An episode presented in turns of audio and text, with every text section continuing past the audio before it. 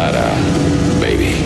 Adiós pongo por testigo de que jamás volveré a pasar hambre. Señor, de Texas, señor. En Texas solo hay vacas y maricones, recluta cowboy. Y tú no te pareces mucho a una vaca.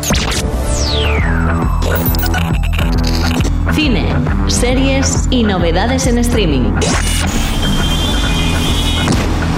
Ya verás. Dijimos que íbamos a volver. Lo anunciamos, os amenazamos, entre comillas, con cariño. Y al final aquí estamos. Este es el cuarto programa de Ya Verás, el programa que se sustenta principalmente dentro de la sección Vandal Random en la página web de Vandal. Si no lo conocéis, estáis tardando porque ahí tenéis, si os gustan las series, si os gustan las películas, si os gusta todo lo que tiene relacionado con, qué sé, las plataformas de streaming y más, porque me quedo corto, ahí es vuestra sección como siempre os contamos.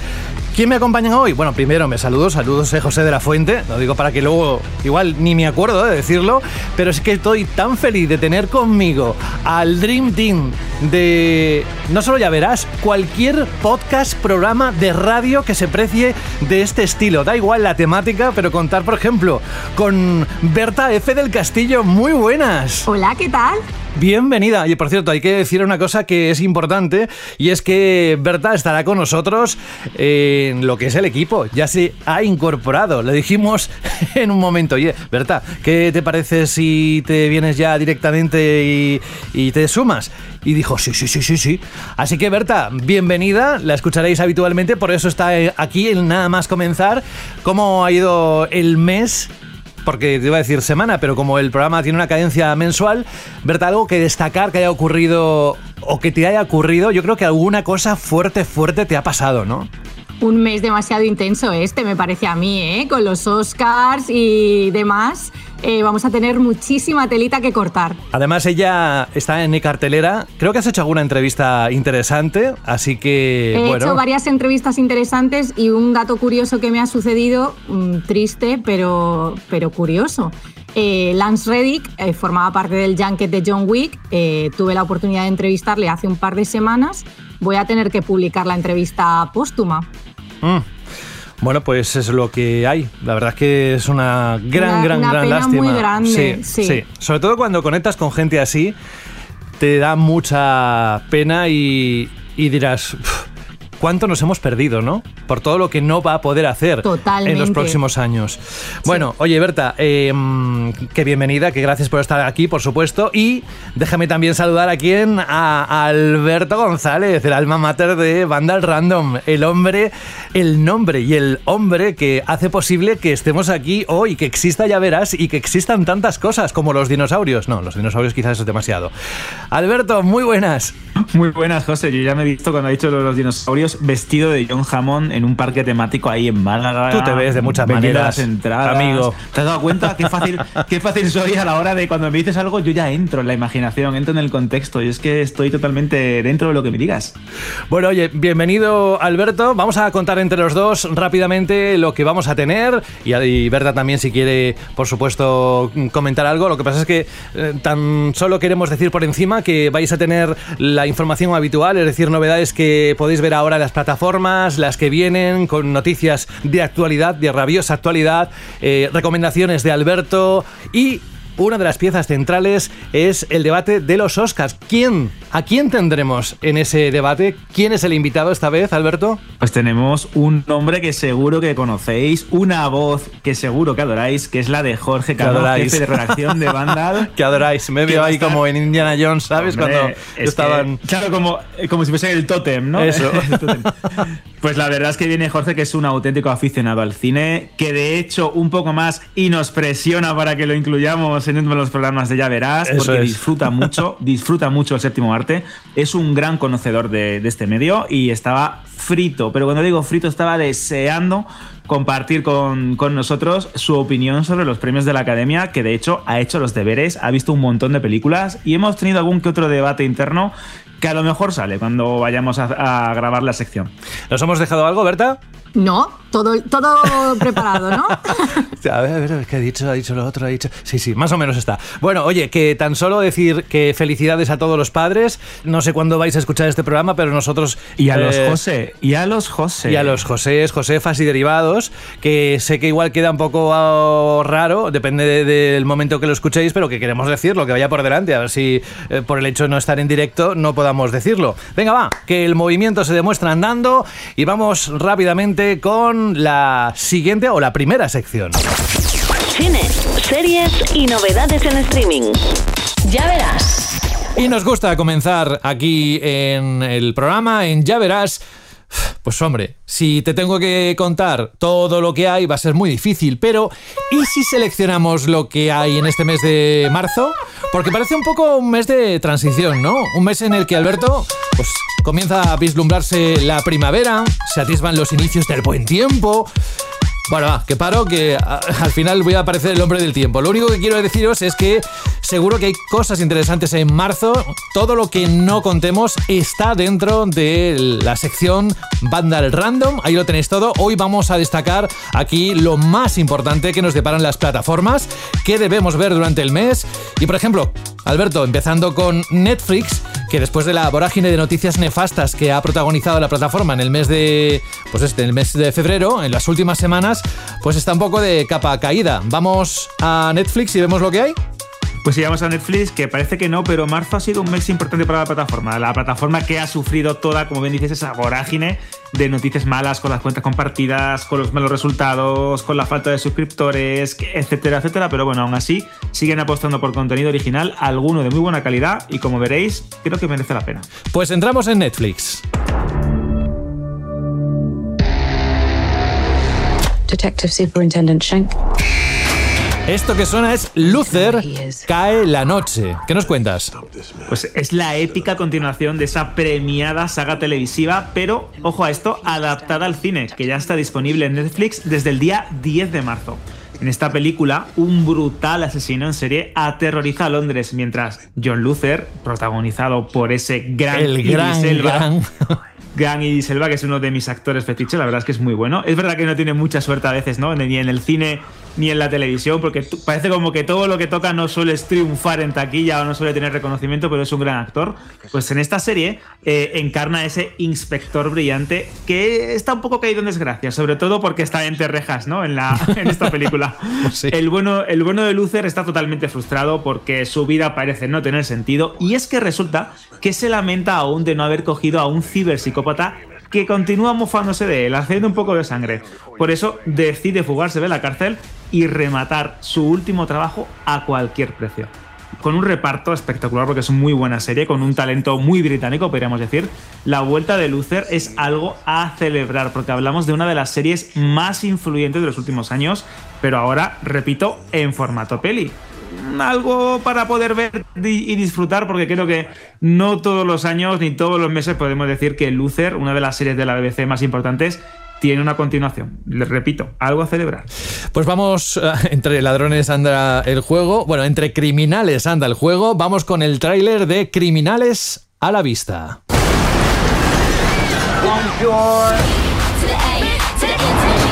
Segunda temporada, ¿no?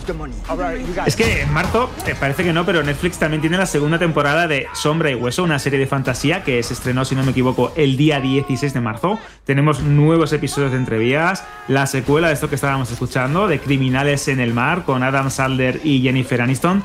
De hecho, es que parece una tontería y nos reímos mucho y es un poco meme, ¿no? Esto de Adam Sandler y las películas de Netflix, pero es que todo lo que estrena este señor en Netflix, eh, de una manera u otra, se convierte en un éxito, en lo más visto. Y de hecho, la primera entrega de esta saga tan particular con Jennifer Aniston eh, se convirtió en una de las películas más vistas de- en la historia de la plataforma. Pero bueno, es que hay mucho más. También tenemos, eh, si os gustan los reality, estos también creo que hay un público muy ferviente. También regresa Georgina, la mujer de Cristiano Ronaldo con todas sus No. aventuras. Eh, sí. Entonces, de hecho, José, nos reímos y es un poco cachondeo, pero ya habrás visto que tiene una legión de seguidores y de defensores. También tenemos la adaptación en serie de Hasta el Cielo. Bueno, hay un, un popurrí. Y también os recomiendo, si queréis, si os va un poquito el tema documental de misterio, el- la historia del avión de la Malaysian Airlines Ah, que sí. desapareció. Sí, sí, sí. Que son tres episodios, esto es una miniserie, una miniserie documental, repito, pero que tiene su punto porque te establecen varias teorías, te intentan dar un toque, mm, vamos a decir, alejado de todas las teorías conspiranoicas e intentaron dar un poco la verdad de este vuelo que desapareció mientras eh, viajaba en un trayecto muy básico entre Malasia y Vietnam, desaparece, le echan la culpa al piloto, unos creen que el avión se, estre- se estrella ¿no? en el Océano Índico. Otros incluso dicen que fue secuestrado por tropas rusas y aterrizó en Kazajstán. Bueno, bueno, bueno, bueno. Una auténtica locura. Os recomiendo encarecidamente también que lo veáis. Son tres episodios. Una tarde de domingo, una noche de sábado un poco loca. Es decir, me voy a poner a ver qué pasó con el avión. Es muy, muy bueno. Venga, saltamos de plataforma y nos vamos a Disney Plus. Y ahí encontramos una película que tiene muy buena pinta y se llama El Estrangulador de Boston. La ciudad es para algunos glamurosa, estimulante y próspera. Pero recientemente se ha vuelto peligrosa. ¿La has visto ya? Exacto, la he podido ver. Está disponible en Disney Plus desde el día 17 de marzo. Es un thriller, ¿vale, José? Es una película de investigación. Me encanta un true género. crime. Sí. Un true crime, como se suele decir ahora, ¿no? Que se ha puesto muy de moda este, este adjetivo, esta, esta, esta calificación. Que como os podéis imaginar, bebe del estilo de David Fincher, ¿no? Con esa excelentísima Zodiac que hablaba del asesino del Zodiaco, etc. Pero es cierto que en este caso es un toque muy especial, porque hablamos de una adaptación de uno de los asesin- asesinatos más turbios, más complejos, que tuvo más repercusiones e impacto en los Estados Unidos de los años 60. Este film eh, cuenta con Keira Knightley y Carrie Coon, nos relata con una precisión casi documental cómo ese psicópata tuvo en vilo a toda la ciudad de Boston y de qué manera los medios, pues en este caso el medio ¿no? de las protagonistas de Keira Knightley y Carrie Coon, intentaron indagar en la verdad de estos brutales crímenes eh, que se empezaron a suceder por toda la urbe. Lo gracioso de esta, de esta historia es que fueron dos mujeres las que se opusieron por completo a todos los convencionalismos, a la policía e incluso a la sociedad, porque decían que no llevaban razón, que lo que estaban diciendo no tiene ningún sentido. Y ellas empezaron a unir las piezas y a unir todas esas pistas y a decir que aquí había algo peligroso, que aquí había algo extraño, que había un patrón, que había un asesino en serie suelto en la ciudad de Boston. Y esa lucha por sacar a la luz todo lo que oculta este extraño caso es lo que marca este recomendadísimo thriller El estrangulador de Boston que tenéis disponible en Disney Plus. Y nos vamos a Prime Video. Una película que ama, odia, así lo ha dicho ella, Berta. Es Todos quieren a Daisy Jones. Vale, pues vamos a empezar. Esto es Honeycomb. Toma uno. Más que película es una serie, ¿no?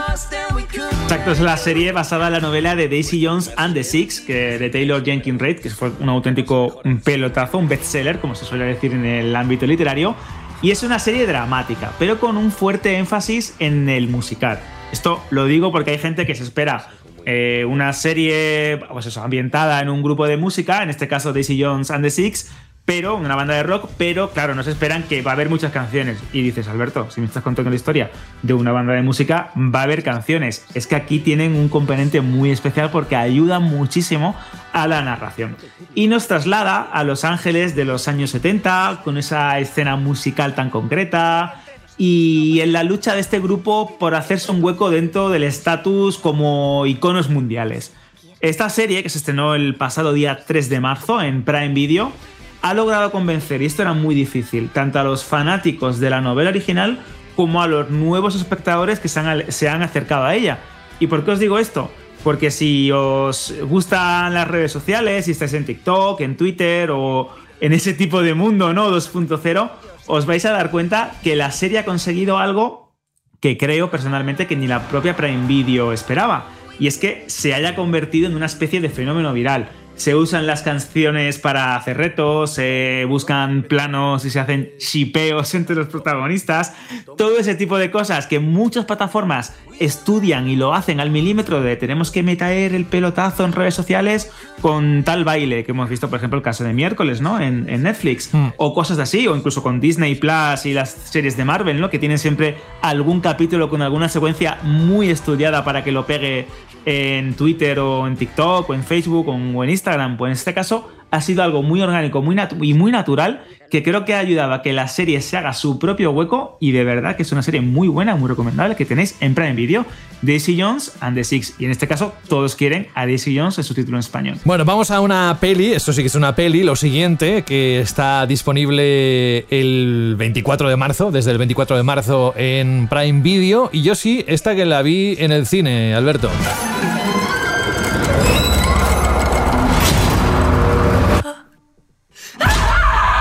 Smile. Bueno, que conste que seguro que más de uno por las mañanas nada más levantarse tiene la Tiene- misma cara, ¿no? O le huele el aliento, ¿no? También puede ser. También puede ser. Puede ser una de las cosas. Es que Smile, José, tú, tú lo has dicho. Es decir, es, eh, fue uno de los, de los grandes fenómenos de 2022 en cuanto al género de terror. Es bastante habitual, ¿no? Que las compañías busquen esas fechas tan propicias de Halloween, septiembre, octubre, para estrenar su catálogo de cintas eh, de canguelo, ¿no? De susto, ¿no? Para intentar atraer al público a las salas. Y en este caso, Paramount se encontró con un fenómeno absolutamente rompedor con Smile.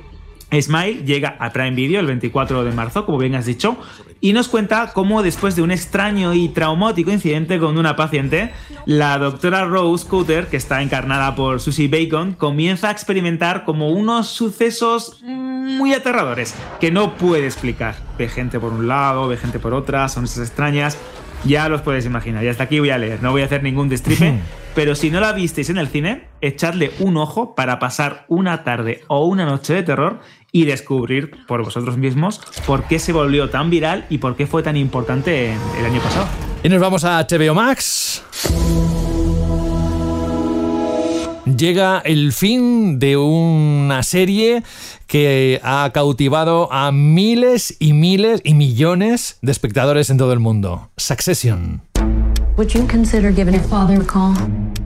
Would we consider at least a call? Was he apologizing? I mean, did he ask? I mean, if he were to call, then I guess. ¿Qué nos cuentas, Alberto?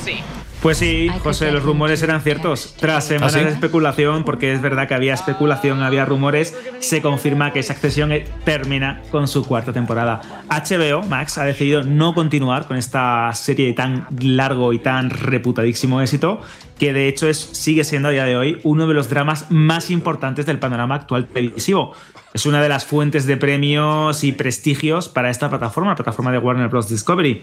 Eh, la cuarta tanda de episodios, que se estrenará el próximo 26 de marzo, va a ser la última. Ni spin-off, han dicho los creadores, ni secuelas, ni precuelas de ningún tipo. Esta serie, que empezó en 2018, si no tenéis muy claro de qué va, nos cuenta la historia de la multimillonaria y poderosa familia Roy, la cual controla pues una de las multinacionales más importantes de los Estados Unidos. En esta cuarta temporada, eh, que nos lleva ya a la venta del conglomerado de medios Waystar Royco y al visionario Lucas Matson, pues como que está cada vez más cerca y esto genera fricciones dentro del seno interno de la familia. Como os podéis imaginar, teniendo en cuenta que es una serie de gente muy rica, muy millonaria y muy poderosa, esto genera y provoca una venta sísmica que va calando en los protagonistas y generando una angustia totalmente existencial.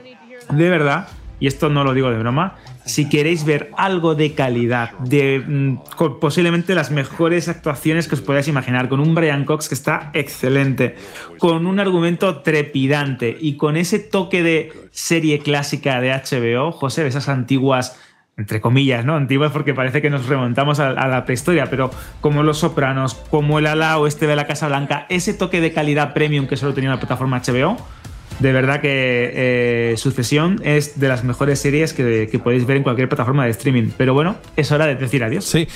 Hay que decir adiós, eh, muy a pesar de todos aquellos fans. Yo la verdad es que no pasé de los primeros capítulos, no me enganchó, pero para eso hay un montón de opciones. Se está acercando Berta por aquí, es decir, vamos a hablar de las novedades, pero a más a largo plazo. Una pregunta rápida antes de pasar a la siguiente sección de Ya verás.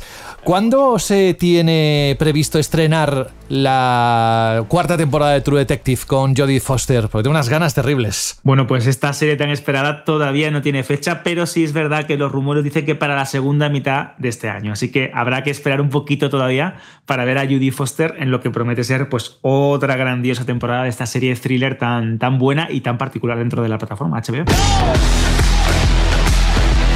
Ya verás. Si creéis que no ha sido suficiente lo que habéis escuchado, mm, digo en cuanto a cosas que van a venir, esperad.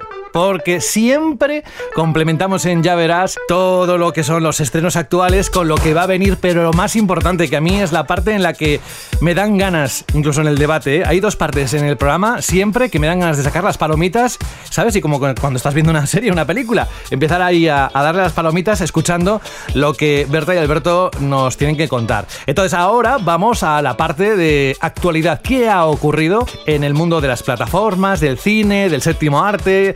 Ellos saben mejor que nadie lo que van a contarnos. Así que, Alberto, ¿de qué vais a hablar hoy?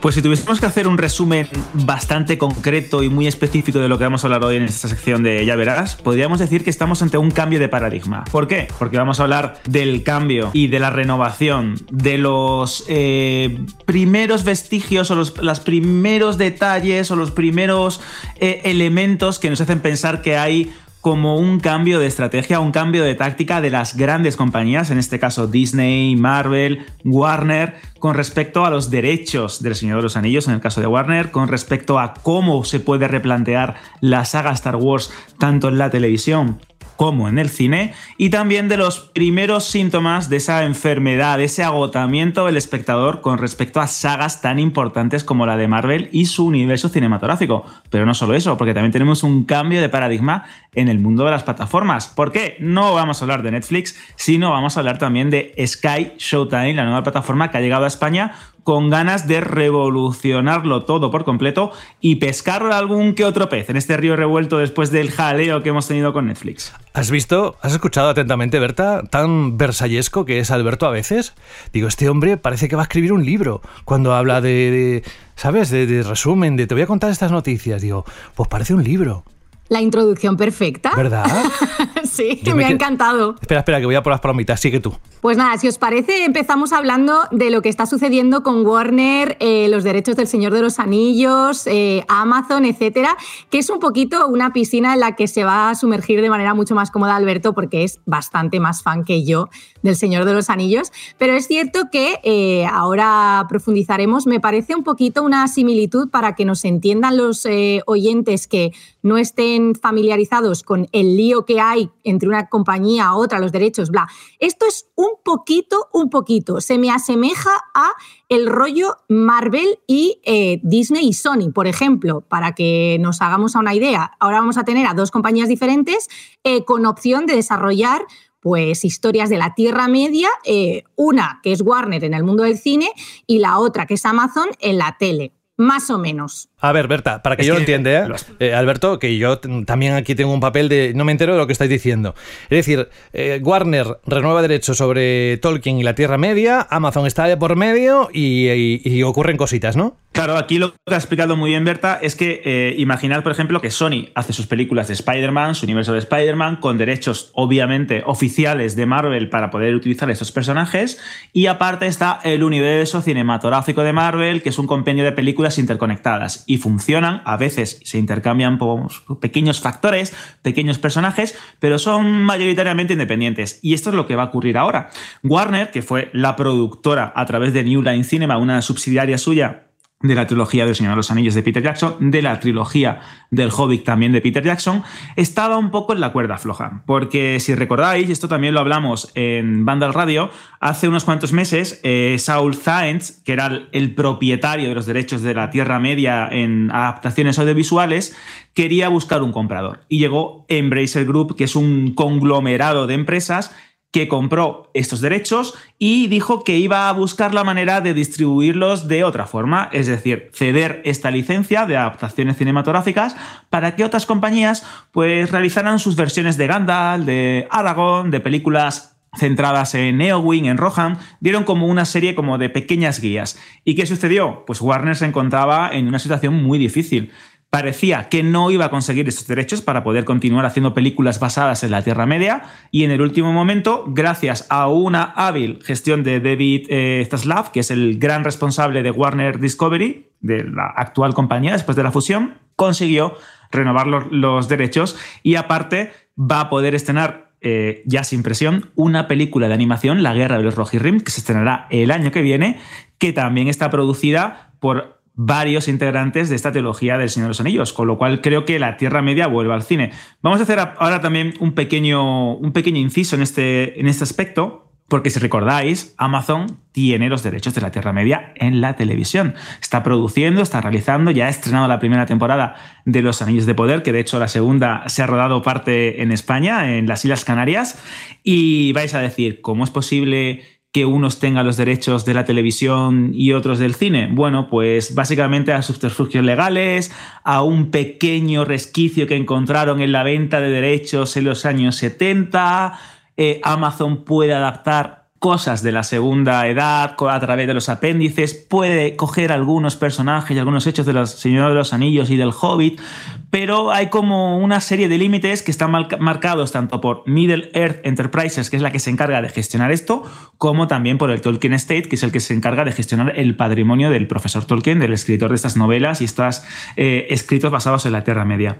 Con esto de Warner también es importante destacar una cosa, y es que eh, también si recordáis, cuando se comentó que Amazon iba a adaptar El Señor de los Anillos a la televisión, muchos dieron por hecho que Peter Jackson, Frank Walsh y Philippa Boyens, la santísima Trinidad Tolkien, como se le suele llamar, los que se llevaron todos los Oscars por El Retorno del Rey cuando adaptaron el trabajo de Tolkien a la gran, a la gran pantalla, iban a estar involucrados como key consultors, como eh, pequeños eh, contratistas que iban a ayudar un poco pues, a decir su visión sobre lo que se estaba haciendo. No fue así. De hecho, Peter Jackson, Frank Wells y Philippa Boyens se sintieron un poco frustrados de que no estuvieran presentes en esta adaptación tan pantagruélica, tan colosal como El Señor de los Anillos, Los Años de Poder, que sigue siendo a día de hoy la serie más cara de la historia. Y en cambio, ahora que Warner ha recuperado los derechos, los van a contratar. Los van a contratar para supervisar lo que se va a hacer de cara al futuro. Esto no quiere decir ni que Peter Jackson vaya a dirigir las películas, como se ha dicho en algunos medios, ni que se vaya a remaquear o a reiniciar El Señor de los Anillos. No. Simplemente que Warner se ha dado cuenta que el fandom de Señor de los Anillos es muy, muy, muy, muy pejiguera, podríamos decir también, a la hora de ver los escritos del profesor Tolkien adaptados a la pantalla y quieren que se haga de la mejor manera. Esto, por una parte, es inteligente. El Señor de los Anillos salió muy bien, pero creo que la gente no, se no recuerda del todo la polémica que hubo con el Hobbit, con los cambios, con las eh, manías de Jackson, con una serie de cosas que no terminaron de cuajar del todo los espectadores como se esperaba, ¿no? Así que vamos a ver cómo evoluciona esto. También es muy interesante, y ya para finalizar un poco, ¿no? Lo que sabes que yo me meto en el mundo de los Señor de los Anillos y caigo en ese agujero hobbit y de ahí no salgo. Eh, sabes que yo aquí Vaya. entrego cuchara rápido. Berta, esto tiene más peligro que una piraña en un vídeo, de verdad. Pero lo está explicando no, que sí, que sí, maravillosamente. o sea, estoy absolutamente mm, encantada de, de lo claro que estamos dejando la situación, que además ahora cuando cuando Alberto concluya, podemos comentar un punto muy interesante que es la posible colaboración entre Amazon y Warner en un futuro para entrelazar tramas, que me parece complicado ya desde el punto de partida, pero interesante sería. Claro, yo lo que iba a decir justo es lo que, acabas de arrojar, Alberta, porque mm, seguro seguro, lo dejo aquí en el aire, si habéis visto Los Anillos de Poder, os habréis dado cuenta que hay similitudes estéticas, que hay guiños literalmente enfocados a las películas, que hay personajes que se comportan de una manera idéntica a, los, eh, a, las versiones de las adaptaciones de las películas y de las trilogías cinematográficas en lugar de los personajes del libro. Y esto tampoco es casual. Eh, creo que Amazon intentó apelar a ese sentimiento de, de nostalgia, de cariño que tenemos todos por las eh, películas de Peter Jackson, que fueron muy importantes, casi igual de influyentes que en su momento las de Star Wars o las de Indiana Jones para, o Parque Jurásico para toda una generación de espectadores. Y creo que esta posible colaboración, que ya hemos visto pequeños destellos a nivel estético, de hecho, en los títulos de crédito, al final de, cada capítulo hay un agradecimiento a, New Line Cinema y a Warner por haber ayudado en cierta medida a que esto también tuviese un, rumbo o una eh, similitud estética, como digo, o artística, porque también tenemos algunos de los eh, autores más y los ilustradores más importantes también involucrados en los años de poder creo que esta colaboración sería muy interesante. Eh, la veremos, lo veo complicado, pero el complicado en el mundo del cine de las series a veces es, como un adjetivo, no es algo real. ¿Por qué? Porque, como hemos comentado al principio, eh, Disney, eh, Marvel y Sony llegaron y se pusieron de acuerdo para que Spider-Man pudiera ir de un lado a otro y esto era algo que parecía improbable. Y que ha tenido sus altibajos, quiero decir, siempre que dos eh, compañías tienen que colaborar para desarrollar tramas y, eh, claro, los pormenores económicos, etcétera, pues es una complicación. Pero es cierto que si se van a plantear tantísimos nuevos eh, proyectos en torno a la Tierra Media, sería interesantísimo y más ahora con lo acostumbrada que está la audiencia a que se entrecrucen tramas en eh, sus series y películas favoritas. Marvel nos ha mal acostumbrado bastante en este sentido. Star Wars ha ido detrás. Entonces, eh, claro, que vayamos a tener pues eh, tantas nuevas propuestas de la Tierra Media y no se toquen terminaría siendo un poco mm, raro para un espectador que ya pues, eh, ve como ese, ese entrelazamiento ¿no? de aventuras como algo natural.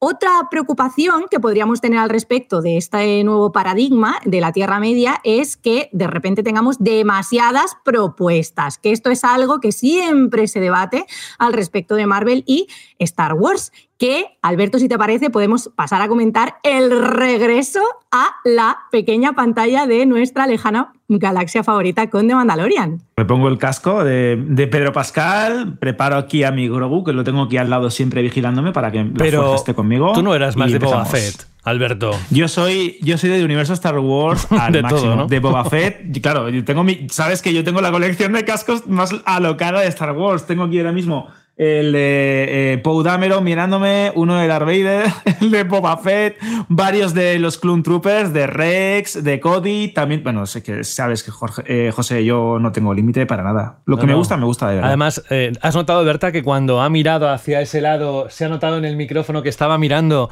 su colección real, que la tiene al lado. Esa adoración nos ha llegado a través de las ondas. Sí, sí, sí. ¿Por qué pasa con The Mandalorian? Pues acabamos de volver con la tercera temporada y y de momento parece que ha arrancado un poquito más floja quizá de audiencia que temporadas previas. Aún así, eh, según los primeros datos, todavía nos queda saber un poquito más de Nielsen, pero em, estaría haciendo unos datos bastante mejores que Andor, por ejemplo, que fue una caída importante con respecto a otras propuestas galácticas. Pero aquí lo más importante de este regreso es cómo ha arrancado la tercera temporada, nos está gustando, ¿no? En mi opinión, ha tenido unos primeros episodios fantásticos. Hay algunos fans que están un poquito menos entusiasmados al respecto porque, por ejemplo, en uno de sus primeros capítulos se ha dado más protagonismo a un personaje un poco más secundario. No sé si podemos profundizar un poquito al respecto, Alberto. Sí, yo creo que sería, sin hacer demasiados spoilers, creo que sería muy interesante ver cómo eh, tanto John Favreau como eh, Filoni han adoptado ese estilo eh, de voy a contarte una historia que tiene relación con el canon de Star Wars, voy a utilizar los tropos de Star Wars, voy a coger ese western, voy a coger ese space opera, voy a coger todo el lore, toda la historia, todo el trasfondo que tiene en relación ¿no? a los mandalorianos, a Mandalore, lo importante que es el Darksaber, lo importante que es la cultura del, credo también en este aspecto más sectario, ¿no? En el que está involucrado eh, Din Djarin.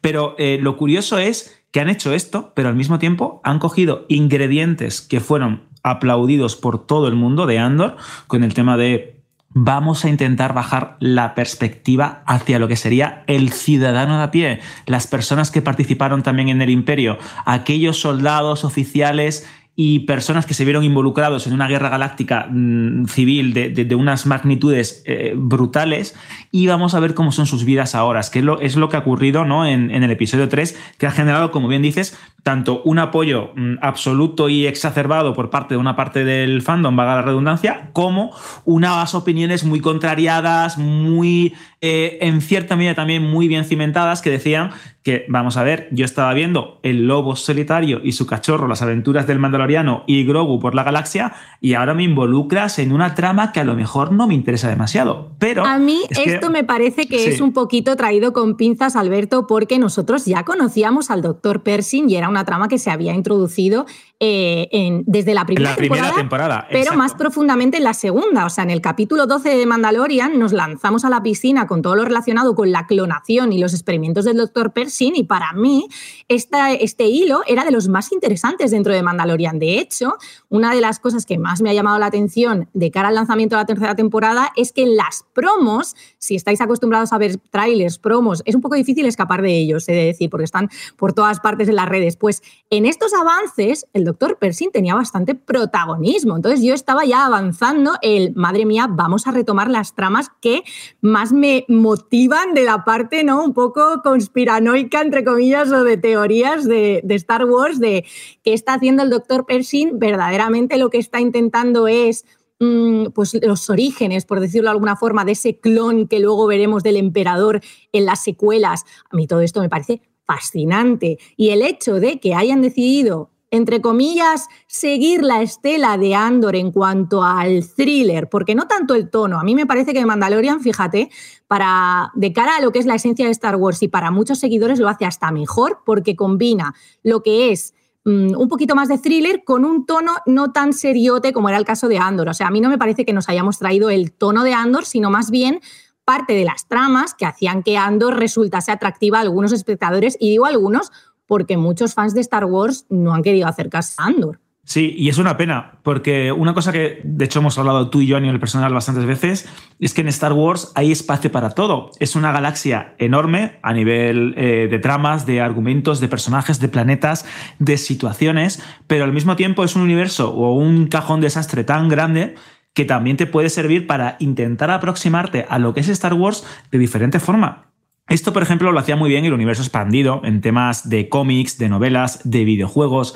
Tú podías encontrar propuestas muy diferentes, muy distintas entre sí. Puedes encontrarte un juego de acción en primera persona, en el caso de un videojuego, eh, un juego de aventuras en tercera o un título de simulación de naves. O quizás una aventura gráfica o un juego de estrategia. Si esto lo aplicamos en el lenguaje cinematográfico, tenemos, en el caso de Andor, una serie, un thriller de espías, de espionaje, de claros oscuros, de tiempos muy oscuros y nunca mejor dicho, con el tema de, la ascensión del imperio, de cómo los rebeldes y de cómo eh, se empieza a generar la chispa de la rebelión, pero al mismo tiempo es una película o una serie, nunca mejor dicho, de aventuras. Claro, esto de Mandalorian, como bien dices, lo lleva hacia otro elemento, el elemento de las películas de samuráis, que tanto influenciaron a, George Lucas, del western, que también fue importante, del space opera más clásico en el caso de Flash Gordon, etcétera, etcétera, y cómo esto se va diluyendo en una serie con una personalidad totalmente arrolladora, como es en el caso de Mandalorian. Pero claro, ahora te encuentras que de Mandalorian esos ingredientes, que también entiendo a la gente que critica, por eso me intento poner en su lugar, que eran predominantes o eran muy importantes para darle personalidad a un producto de Star Wars que, repito, llegó en un momento muy delicado de la saga, con el ascenso de Skywalker, con divisiones con el tema de las secuelas de Disney, con un, rumbo que no parecía del todo claro después del traspiés de solo una historia de Star Wars, llegó, revitalizó la saga y se convirtió, pues sin lugar a dudas, en el buque insignia, en el elemento más diferenciador y más importante de la saga galáctica en Disney Plus.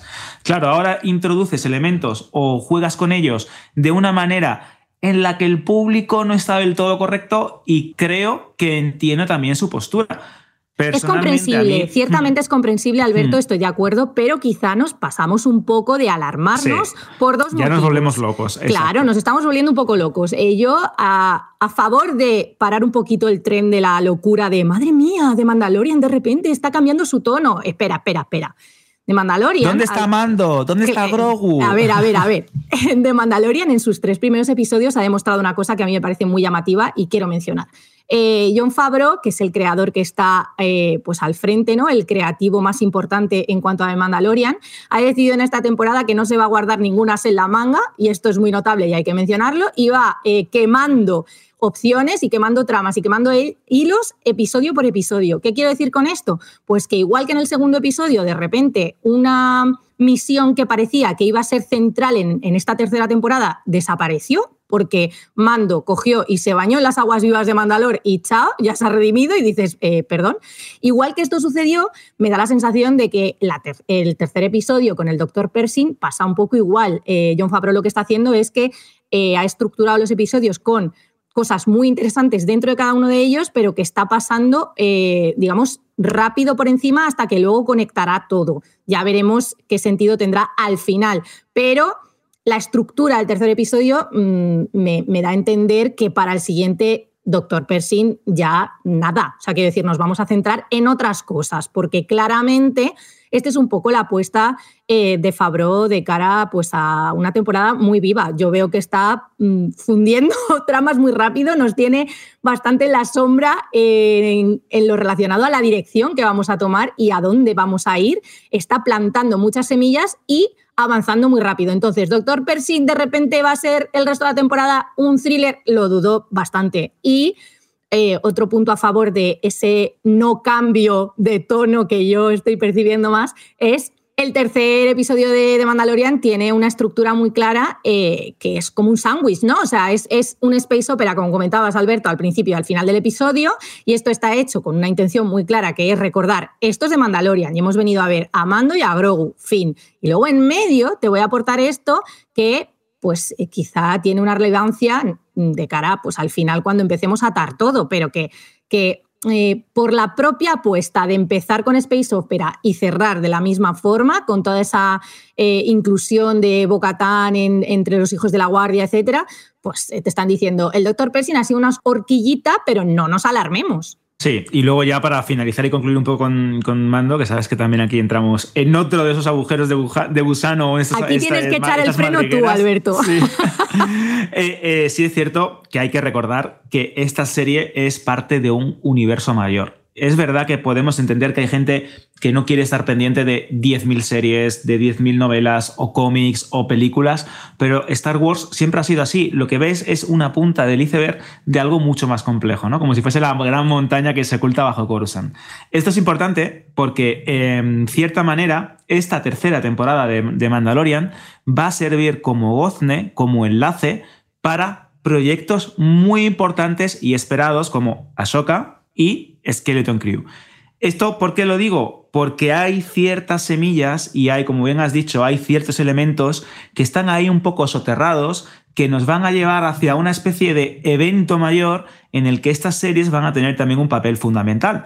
Y ese papel fundamental podemos teorizar un montón de cosas, que si va a tener relación con Rebels, guiño guiño. Ojalá. si va a tener, si va a tener relación con Throne, guiño guiño guiño ya lo veremos, pero sí es cierto que Disney eh, y Lucasfilm han planteado, como hicieron muy bien en su día con Clone Wars, Rebels y una serie de productos televisivos, algo muy grande que va a ir desembocando, que se va a ir entrelazando y que nos llevará a una nueva etapa galáctica en el mundo de las series. No es algo que me esté inventando, no es algo, sino que simplemente lo han dicho, lo han remarcado. El proyecto televisivo de Star Wars es muy importante. Y ahora aquí enlazo yo, Berta, porque hablamos de proyectos televisivos, pero estamos obviando por completo el tema del cine. ¿Qué está pasando en Star Wars? ¿Por qué hay tantas cancelaciones? ¿Por qué nos han arrebatado ese proyecto de Patty Jenkins? ¿Y por qué creemos, y esto creo que también es muy importante, hay como cierta preocupación por ese llamado agotamiento, ese síndrome del espectador cansado de sagas que están como sobreexplotadas tanto en televisión, en este caso, como en el cine. ¿Qué pasa en Disney? ¿Qué pasa en Marvel? ¿Qué pasa en Star Wars? ¿Qué está ocurriendo? En el tema de, en el apartado cinematográfico, Alberto, eh, sí que es cierto que ha habido novedades en los últimos días al respecto de, pues, guardar en un cajón Así lo han descrito la película que esperábamos de Patty Jenkins o el proyecto de Kevin Feige. Esto es algo que ya sabíamos, es decir, Eh, la película de Patty Jenkins no se la esperaba antes de que de repente la conversación se haya reavivado. Lo que sí me parece más destacable es qué está pasando con la de Taika Waititi, si verdaderamente es la siguiente película que vamos a ver de Star Wars en el cine y ese proyecto de Damon Lindelof, por ejemplo, hay muchísimas incógnitas en torno a la gran pantalla, pero porque ahora mismo Star Wars claramente se ha centrado en lo que estabas comentando, en ir hilando su nuevo pues, eh, tapiz en la pequeña pantalla de la mano de Fabro y de Filoni. Entonces, eh, pues la cinematográfica ¿no? Eh, es un poquito algo secundario. Ya veremos qué pasa en la Star Wars Celebration. Yo tengo muchísimas esperanzas de que en esta convención de Star Wars nos digan que vamos a ver en la gran pantalla y por lo menos fijen un proyecto concreto de cara a ese regreso de Star Wars a los cines tengo muchísima fe a este respecto, pero claramente su prioridad es Disney Plus y eh, Fabro y Filoni, el proyecto que están desarrollando juntos y esa horquilla temporal de la que hablabas, Alberto, en la que se van a entrelazar todas las series de Mandalorian, Ahsoka, Skeleton Crew, etcétera, antes de llegar a las secuelas. Entonces, mm, ya veremos, hay que darles un margen. Yo creo que están apostando por no llegar a una saturación eh, posponiendo un poquito la propuesta en, los cines. Y creo que también es una, es una opción comprensible y una decisión muy sabia teniendo en cuenta que les está yendo bastante bien en la pequeña pantalla. Entonces, ¿por qué vas a perjudicar el éxito que estás teniendo en Disney Plus queriendo correr demasiado con un regreso a los cines que además no estás perdiendo expectación? Los fans queremos volver a ver una película de Star Wars en la gran pantalla. Entonces, la prudencia me parece correcta eh, y lo que quiero, eso sí, es por lo menos una película en el horizonte confirmada, eh, con un creativo al frente y una fecha y tengo fe que esto suceda en la Star Wars Celebration. Es que de hecho, ahora eh, haciendo un poco de, análisis del pasado, cuando Bob Iger regresó ¿no? a, Disney como consejero delegado, como máximo responsable al frente, eh, dejó muy claro que querían volver a enfocarse en hacer buenas historias en cine y en televisión, en, intentar reconectar con el espíritu de Disney de escapismo, de películas interesantes, de series interesantes, para evitar un poco la sobresaturación o la excesiva, eh, vamos a decir, Mm, oferta ¿no? que podemos encontrar en plataformas de streaming o en el cine. En el caso de Marvel tenemos el claro ejemplo como Atman y la avispa Quantum Manía, que era la película que daba inicio a la fase, a la fase 5 de este colosal universo interconectado de historias, no ha funcionado en taquilla como debería. Sí, es verdad que estamos hablando de una película que ha sobrepasado eh, cientos de millones de dólares en la taquilla, que ha recaudado cerca de 400 y pico, que es algo que podemos considerar un éxito en otros o en otras características o con otras herramientas para otras sagas y otras películas, pero que en el caso de Marvel es una recaudación relativamente pobre, pese a que es verdad que Atman no es primera línea de los Vengadores o eh, la historia quizá no sea tan interesante como podíamos pensar en un principio, pero es una película que presenta al nuevo villano, es una película que se ha promocionado de una manera demencial, es decir, ¿Hay un agotamiento en el espectador? Sí, lo hay. Yo creo que estamos llegando al punto en el que Marvel tiene que cuidar muy bien de qué manera estrenar sus películas. De ahí también ese retraso de, de Marvels, la secuela de Capitana, de Capitana Marvel. También esa idea de que quieren espaciar también más las series. Kevin Feige lo dijo, que es verdad que quieren cuidar más el producto, saber en qué quieren enfocarse. Y esta etapa de 4, 5, 6 series al año, como vivimos el año pasado con Star Wars, que fue una auténtica locura, que si parte de Boba Fett, que si Andor, que si Obi-Wan, que si las crónicas de los Jedi, fueron tantas, tantas cosas que también pienso que cuando tienes una saga tan importante mm, y tienes un vehículo mm, tan, tan, tan, tan eh, introducido ¿no? dentro de la cultura popular eh, o tan asentado, mejor dicho, dentro de la cultura popular, creo que tienes que tener cuidado porque hemos visto que cuando achuchas demasiado y cuando intentas meter por un embudo todo lo que tienes en un cajón y lanzárselo al espectador, eso al final acaba saturando. Y mm. esto le está pasando a Marvel. Y es verdad que, en mi opinión, ese agotamiento que muchos niegan, sí está ahí, hay como un pequeño atisbo y la gente quiere ver nuevas historias, quiere ver nuevas sagas y esto creo que es el claro ejemplo de que Disney tiene las más importantes, Star Wars, Marvel, etc., pero no ha sabido todavía sacarle el suficiente brillo o por lo menos presentarla de la manera correcta. Y lo que sí vamos a presentar de la manera correcta es una nueva plataforma como Sky Showtime. Berta, ¿qué te parece esta nueva irrupción brutal dentro del mundo del streaming en nuestro país? Me parece que es complicado llamar la atención estando en el punto en el que estamos, Alberto, con tantas propuestas y tantas plataformas disponibles. Y creo que Sky Showtime, aunque tenga un catálogo jugoso, em, no ha sabido a lo mejor de momento mm, tirar por una vía demasiado atractiva. Eh, nos han querido decir que lo más destacable de su catálogo es Bosé, lo cual me parece pues muy bien porque es un producto español y esto está estupendo, pero por ejemplo no le han pegado el empujón que yo creo que se merece a Yellowstone. Esta serie de Paramount ha tenido un exitazo en Estados Unidos nivel fenómeno, o sea, se puede calificar de fenómeno lo que ha sucedido con Yellowstone allí. Em, y aquí lo único que estamos viendo de Yellowstone es pues, que en las marquesinas, por ejemplo, Scout Showtime ha decidido que pone a Kevin Costner, lógicamente, por delante de Bosé para atraer a un nuevo público y que se enganchen a esta plataforma. Yo tengo una queja muy específica al respecto y es que en un principio, y esto quiero que lo comentemos, Sky Showtime iba a venir a España pues con varios productos de Peacock, los tiene, pero le falta el más importante si me lo preguntas a mí como la más fan en este país de Ryan Johnson. Nos falta en Sky Showtime la nueva serie eh, de este cineasta.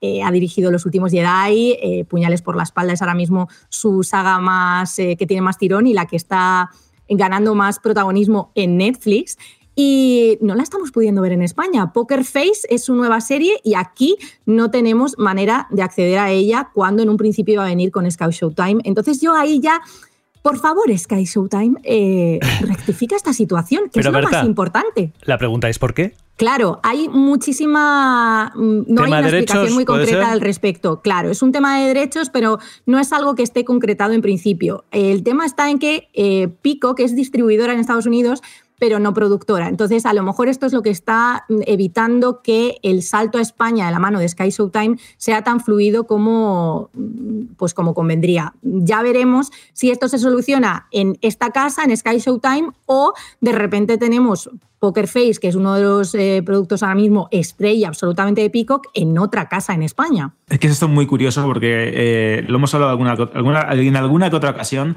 y es que eh, hace años, cuando no había tanta plataforma digital y en streaming en España, había como grandes operadores de cable, grandes compañías que se encargaban de licenciar productos a muchísimos años para poder distribuirlos. Y esto puede que haya ocurrido, estos, estos típicos eh, acuerdos, contratos, etcétera, que están ahí como ocultos y no sabemos. Lo importante de Sky Showtime es que ahora en España tiene una promoción súper interesante durante los primeros meses de vida. Es que si nos suscribimos antes del 11 de abril, si no me equivoco, vamos a tener un 50% de descuento en la tarifa de suscripción de por vida. No quiere decir que nos vayan a cobrar los 2,99 euros estos de por vida. No, porque el precio oficial, exactamente, es importante. El precio oficial son 5,99 ahora mismo y con esta promoción se hace el 50%. Pero si suben, que es bastante probable porque las plataformas suelen subir Hombre, cada X tiempo. Muy eh. bien no se ve, ¿eh? quiero decir. Exacto. Yo agradecería una versión 4K y aunque subieran un poco la tarifa y que tuvieran las dos opciones. Claro, esto también hay que dejarlo claro porque eh, si tuviese que poner una pega, porque el catálogo es bastante bueno, Tulsa King, todo el universo Yellowstone con todas sus frecuelas, las Battlestar Galactica, Bates Motel, The Offer, la serie basada en la concepción de o en la generación y en, la, en el rodaje del Padrino, que es muy buena. Eh, hay un montón, hay un montón de oferta. Eh, Halo, bueno, no sé, hay un montón de series. Pero es importante, y quiero dejar esto claro, que la calidad de la aplicación y de la propia imagen eh, me parece bastante, eh, vamos a decir, deficiente. Si estáis acostumbrados a una plataforma en streaming con una calidad 4K, con un buen sonido o con un buen sistema de subtítulos, porque hay bastantes fallos ahora mismo con el sistema de subtítulos de Time, esta plataforma eh, vais a notar que no está a la altura. Parece una, que ha nacido o que ha llegado un poco verde. Esto quiero remarcarlo porque hay muchísima decepción de gente que dice, vale, sí, es Full HD, se tiene que ver bien. Bueno, se ve bien pero no esperéis un Full HD como el que podéis encontrar en Prime Video, en Netflix sin ir más lejos hmm. o incluso en HBO Max, que fue muy criticada, ¿te acuerdas, José, al principio? Y que ha sabido ha sabido reponerse poco a poco. Es cierto, no, no tienen la misma calidad del bitrate ni nada parecido, pero bueno, también acordaros cuando desembarcó HBO en nuestro país el desastre que fue, así que démosle un poco de tiempo. La verdad es que intenciones tienen. Yo creo que también el hecho de todo lo que estaba pasando con Netflix ha hecho incluso adelantar un poco los planes de de la corporación para, para traerlo aquí. Lo bueno es que está aquí. Antes de deciros hasta luego, eh, hay que simplemente comentar que volveremos a hablar del tema del agotamiento de ciertas series, de cancelaciones y demás dentro de un ratito, pero ahora nos vamos a una parte súper interesante del programa. ¿Cuál? Ah, tendréis que escucharla. Ya verás. Sí, ya verás lo que tenemos en esta sección este mes. La creme de la creme. Porque en la sección que vas a escuchar a los próximos segundos, Alberto se pone su bata de sabiondo, porque sabe mucho, y nos va a recomendar a todos, yo me incluyo, algunas series, algunas películas que no debemos perdernos y que además no tienen por qué ser de la última jornada, puede ser de hace un tiempo. Así que somos todo oídos, Alberto. Bueno, es verdad, yo me imagino ahora poniéndome la pipa en la boca, sentándome en un butacón. La pipa es la pipa de fumar, ¿no? Una pipa, no, no una pistola, ¿no? Exactamente. Vale, menos mal, menos mal. Eh, cojo mi copa de brandy, enciendo la chimenea. Es como un poco como estas antiguas series o películas de, como tú, eh, como hemos hablado alguna vez, ¿no? De Hitchcock te recomienda y empieza así tal, o, o Leonard Nimoy como en Los Simpsons, ¿no? Te, te, dice la historia. Pues algo parecido, imagínate. Yo ya me lo estoy viendo, ¿eh? Hombre, yo te veo muy peliculero, así que vamos directamente. Esto es una serie, lo primero que nos vas a recomendar y se llama El Consultor. Atención, por favor. Me llamo Rijus Pato. Qué bueno es el Christoph Waltz. Por más que lo repitamos, cuéntanos, ¿qué es, el consultor? es el actor fetiche de Tarantino, es la gran estrella del consultor, que es una serie en clave de thriller para Prime Video que ya está disponible en el servicio de Amazon y que se basa en un relato homónimo de Bentley Little, que es uno de los grandes éxitos literarios y uno de los grandes escritores del género, hasta tal punto que Stephen King le rinde honores, le rinde tributos porque dice que esta serie lleva muy bien ese espíritu tan particular de, la novela original, del cuento corto original. ¿Por qué? El consultor José es una serie muy atípica, ¿vale? En ella los personajes se van a ir desarrollando de una manera completamente inesperada, van a sufrir, van a ser partícipes de numerosos giros, momentos mm, a veces imposibles y un poco estrafalarios, y nos vamos a encontrar con una gran cantidad de diálogos eh, alocados, ácidos, acertados, porque creo que están muy bien tirados y muy bien escritos. ¿Qué nos cuenta el consultor? Pues el consultor es una comedia negra en la que una empresa de videojuegos de repente sufre un desgraciado accidente y decide recurrir a este consultor, a este personaje encarnado por Christoph Wolf, para que intente poner las cosas en orden.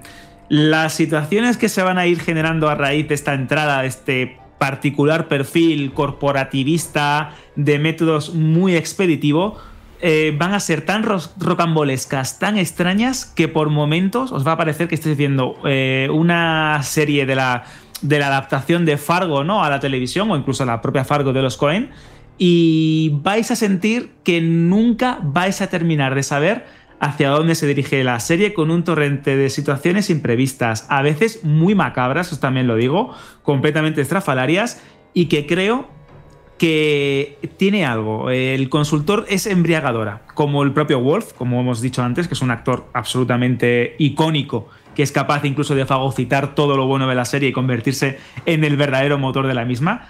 Y también, eh, otra de las cosas que destaco de la, de la, producción es que si indagamos un poco en el subtexto de la misma o en los significados más allá de la trama o del guion propiamente dicho, nos vamos a encontrar con la siniestra relación entre jefe y empleado y esto se explora muy bien y de una manera muy inteligente, porque eh, seguro que estamos acostumbrados a escuchar noticias de grandes corporaciones, de grandes compañías, en el caso de los videojuegos incluso, ¿no? De, de cómo a veces los directivos explotan de una manera muy concreta a los trabajadores para llegar a fechas límites en el lanzamiento de videojuegos, para el conseguir lo que quieren. Todo eso está, si bien no demasiado presente, porque al fin y al cabo la, la serie cuenta otra cosa, pero esos ingredientes están ahí y creo que tienen un toque que adereza muy bien todo esto. Y ya os digo, eh, el consultor demuestra cómo, pues, por ejemplo, Amazon, tras conquistar a la crítica del público con The Voice, con Los Anillos del Poder, eh, vuelve a arrojarse a presentar algo muy original en las producciones, vale la redundancia, originales de esta plataforma, con esta comedia negra cargada de suspenses, de misterios que es capaz de encandilar al espectador más pintado con una ácida crítica y acertadísima crítica al sistema de desarrollo de videojuegos, a las apariencias del mundo corporativo, bueno, y, y mucho más. Además, también tengo que destacar aquí la dirección de Matt Shackman, el de WandaVision, Brujas que la televisión aquí en España, que dirige el primer episodio, que es de esos episodios que te cogen del cuello y te dicen, eh, siéntate aquí en el sofá, que vas a disfrutar y de aquí no te vas a mover hasta que digas, ya sé lo que pasa o ya sé cuál es el final. De verdad, si queréis saber más, porque tampoco quiero decir demasiado, no quiero adelantaros ni echaros a perder nada, si queréis saber más, tenéis en Banda Random la crítica al completo. De verdad, El Consultor, una serie que tenéis disponible en Prime Video y que merece muchísimo la pena. Y si luego veis que no se corresponde con lo que a vosotros os gusta, también lo podéis decir, ¿eh? En los comentarios de iBox. En iVoox nos ponéis, Alberto, lo has equivocado, vaya porquería me has recomendado. Vaya. O, Alberto, mira, a mí no me ha gustado, pero a mi novia o a mi novio o a mi pareja eh, le ha encantado Eso. y la tengo entretenido en Eso, el eso.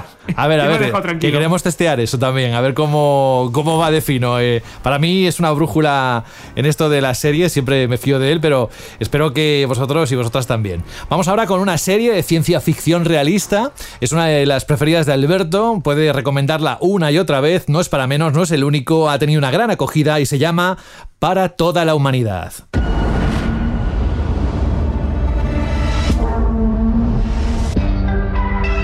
There's a primal urge in all of us to explore. ¿Por qué la recomiendas, Alberto? Eh, mira, es verdad que siempre vuelvo de una manera u otra a Apple TV Plus y ya hemos remarcado y os hemos dicho que aquí en Ya Verás somos muy fanáticos de la plataforma de la manzana y es verdad también que tiene poco, pero lo poquito que tiene esta plataforma es muy bueno y para toda la humanidad creo que es uno de los casos perfectos para definir qué te puede o, qué, o presentarte qué te puede dar la, la plataforma de, de Apple. Eh, para toda la humanidad es una serie a reivindicar. Es única en su especie. Y creo que necesita ser más conocida de lo que es. ¿Por qué? Mira, esto va a sonar un poco tonto, pero es verdad, es que tiene algo. Eh, es una serie de ciencia ficción eh, creada por el ganador del premio Emmy, Roland de Moore, que es el responsable de series tan conocidas como Outlander o incluso Battlestar Galactica. Vamos, que la ciencia ficción es lo suyo. Y desde hace unos años, en, Apple TV, porque creo que hay tres temporadas y una cuarta temporada eh, confirmada, nos cuenta eh, una historia narrada a través de las vidas de los astronautas, de los ingenieros, de sus familias y de todas las personas que forman la NASA.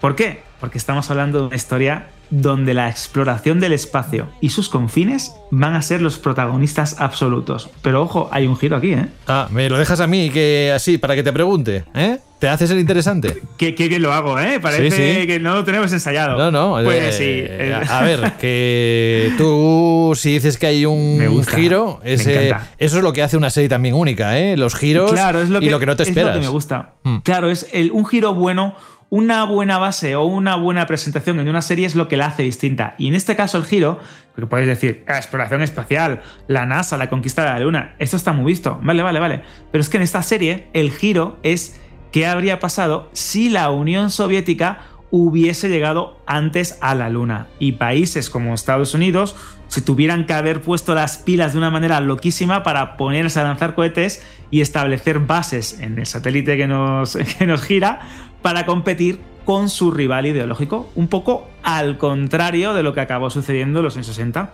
Pues a través de esta ucronía todo cambia. La producción, pues que cuenta también con un reparto increíble, con Joel Kinnaman, con Michael Dorman, con Chantel Van Santen, con Sarah Jones. Bueno, pues solo por citar algunos ejemplos de una serie muy coral. Es muy buena y a ojo a esto también, no duda en, en- en enaltecer, en poner el- en valor el papel de la mujer en una carrera espacial de ficción pero que tiene una gran base realista. No os vais a encontrar aquí eh, cosas demasiado extrañas, demasiado estridentes, poco creíbles. No, es la historia que, nos, que hemos vivido, que nos han contado, los libros de historia que podemos consultar, ¿no? Cómo fue la carrera espacial de los años 60, 70 y 80, pero con un giro. ¿Qué habría pasado si la Unión Soviética hubiese llegado antes a la Luna y cómo eso produce un terremoto y una cascada de, de incidentes, de accidentes, de sucesos que se desarrollan de una manera completamente imprevista y distinta a lo que nos han contado. Es una de las producciones con mayor nivel de producción, y valga también la redundancia, con mejor calidad, de las más ambiciosas del portal de Cupertino. Es un ejemplo, de verdad. Eh, como digo, tiene tres temporadas, una cuarta ya confirmada. Y mm, si tuviese que decir algo em, para poder definirla incluso más, es la acertada mezcla que tiene de realismo y ficción, de lo bien que están integrados los momentos históricos o los grandes momentos que todos esperamos que puedan eh, suceder, porque al fin y al cabo es una serie, con un marcado carácter histórico. Eh, tiene secuencias de acción absolutamente brillantes, diálogos muy bonitos, porque en el fondo sigue siendo un drama. Eh, de verdad, que si te no estás se emocionando, ¿eh? No, no, tú te estás emocionando. Es que es muy buena. Es muy buena. Bueno. Si no os emocionáis, me escribís a iBox y me ponéis verde. Lo que Así- hemos dicho antes. no, a mí, eh, mira, con esta música de fondo, que, que es la de la serie, pero algo parecido con la banda sonora de la última película de Top Gun, Maverick.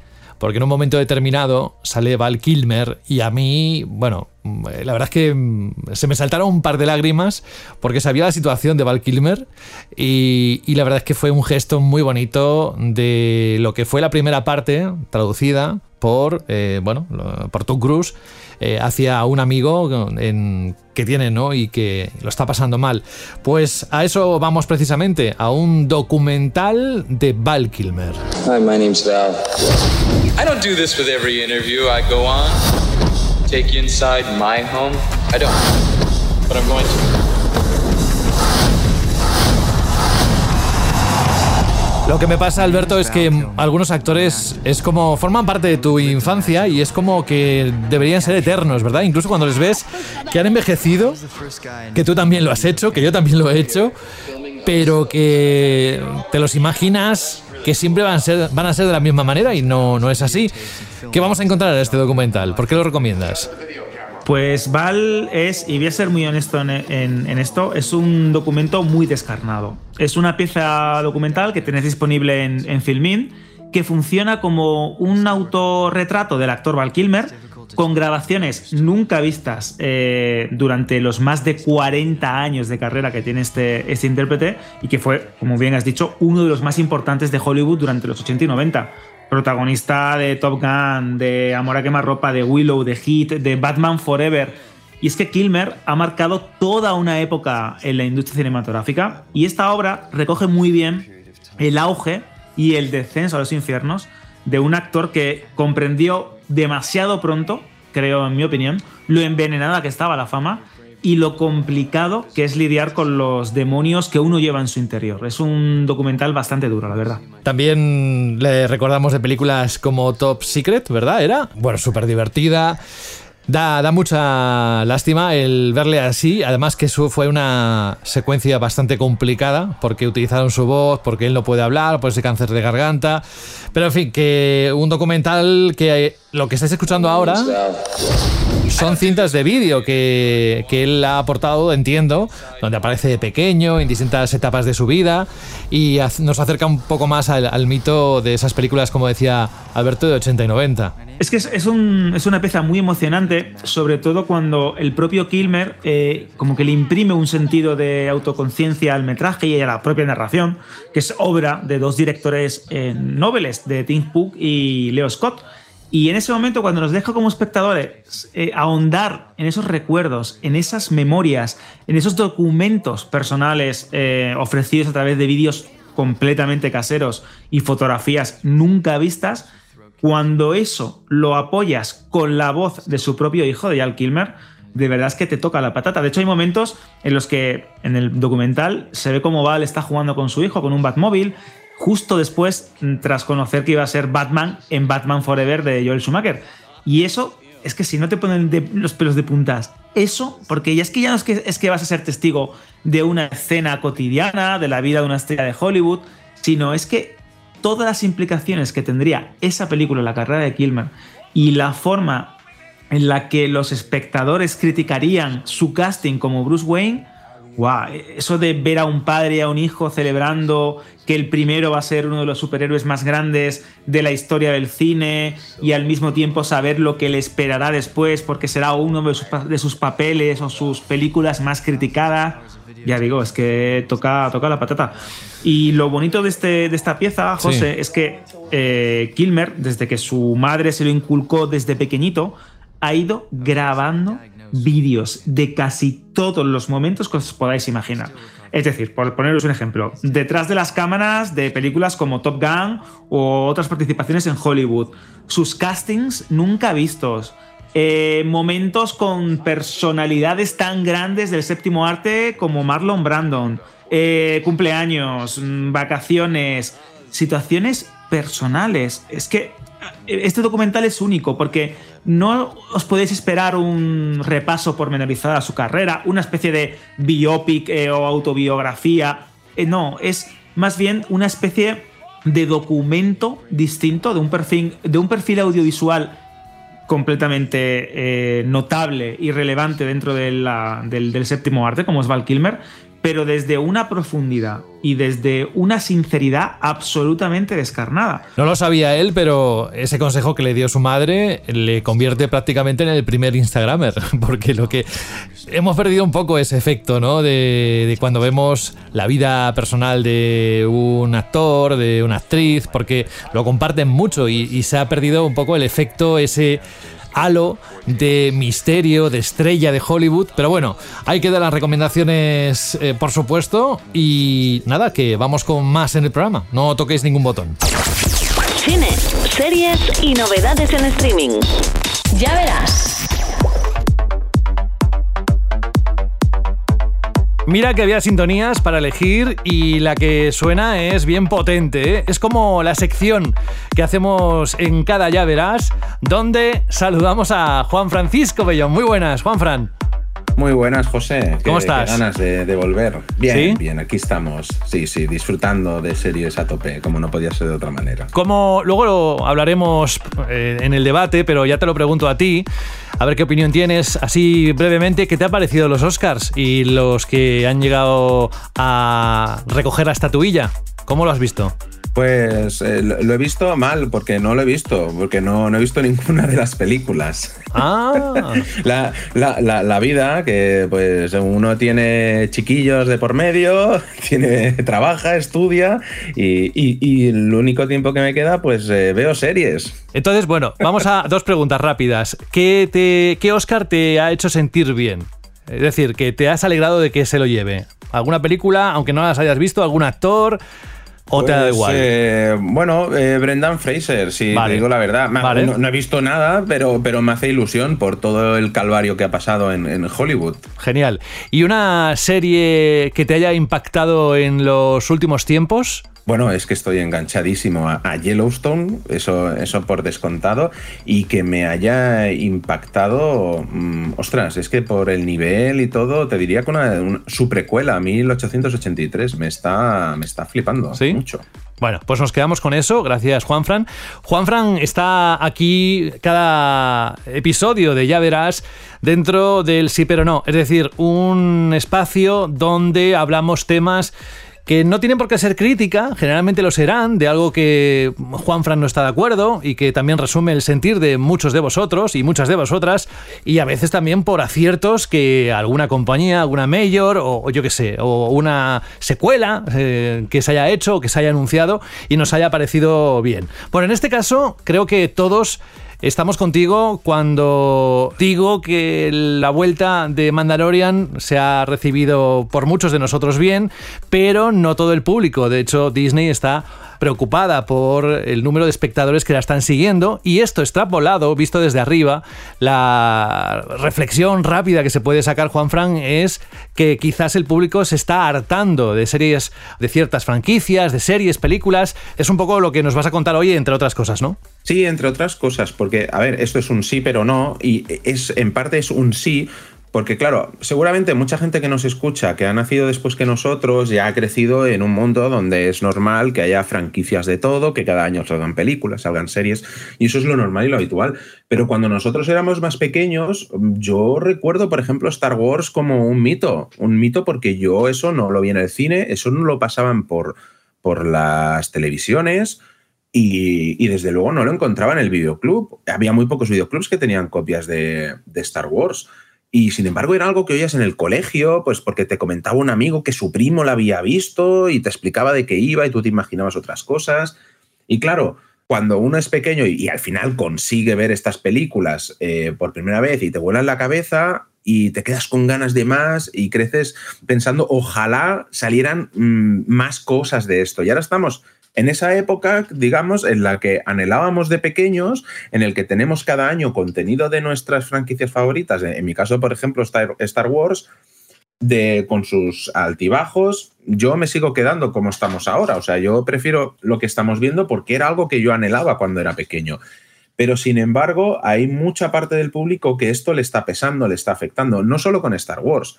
Eh, con Avengers mismo lo, lo, hemos visto, la última película de Ant-Man mmm, se ha visto muy resentida en, en, la taquilla, el primer fin de semana fue muy bien, pero luego se fue un poco a, a tomar viento. Eh, al final, y es que luego preguntas, Juan Fran, y quien la ha visto, quien es fan de Marvel, te dice, es que es un poco lo mismo siempre ya. ¿Sabes? Como que, que ha perdido ese efecto novedad. Antes hablabas muy bien de, de, ese acceso muy limitado a ciertas cosas cuando éramos jóvenes. Ahora hay demasiado acceso, demasiadas producciones y no todas alcanzan la calidad que uno requiere o, o pide, ¿no? Una, una serie, una película. Claro, ahora estamos en, esa, en una época que es una guerra de contenido. Y al final no es una guerra de franquicias, es una guerra de contenido que en parte ha creado Netflix, porque ha llegado un momento que cuando, bueno, cuando empezó Netflix todo muy bien, cada serie que sacaba, eh, todo el mundo la esperaba, a ver de qué va esto, a ver qué calidad tiene, y sin embargo ahora la, cantidad de producciones es tan elevada que Netflix está empezando a, en cuanto a números, no, sigue siendo la primera, pero en cuanto a calidad y cosas que espera la gente, está como un poco ahí de lado, de secundaria. Y es un poco la fórmula que han intentado copiar mucha gente, incluido eh, Disney, que le ha pasado factura incluso a su CEO, que era Bob, Chap Bob Chapek hasta hace poco, lo despidieron y ha tenido que volver eh, Bob Iger uh, para um, reconducir un poco todo esto y volver a darle un poco el control a los creativos y no tanto a los productores. Y bajaron eh, y, y han dicho que se van a contener un poco más, van a bajar el número de, de producciones, más que nada para dar ese tiempo necesario para hacer las cosas bien. Y despidos y para cerrar hombre, la cartera, ¿no? Porque parecía que había una, una, fuga bastante grande ahí en Disney. Bueno, sí, es que claro, ha, ha pasado de todo, pero es que incluso con Star Wars, es que pare, ha llegado un momento que parecía que, que había más gente preparando películas de Star Wars que gente que no. Eh, entonces, es que incluso Kevin Feige, el productor de, Marvel, bueno, el, el, que dirige todo Marvel, iba a preparar también una película. Se está preparando la de Rogue Squadron de Patty Jenkins, que también se ha cancelado. Eh, los creadores de Juego de Tronos también tuvieron su trilogía proyecto, que ya tampoco está en desarrollo. Y así un montón de cosas. Y al final han conseguido una cadena de producciones muy elevada, por ejemplo, con Avengers entre series y películas pero cuya calidad este último año y este y el, y el anterior ha sido muy, muy baja. Eh, es que ha llegado un punto que yo, yo lo comparo siempre, y además te lo digo muchas veces, que es que me recuerda a la que se avecina. Hmm. No porque crea que la que se avecina sea una mala serie y, y, no se merezca estar donde está, que llevan ya 13 temporadas. En ningún caso, yo lo sigo viendo, pero lo veo como un capítulo más.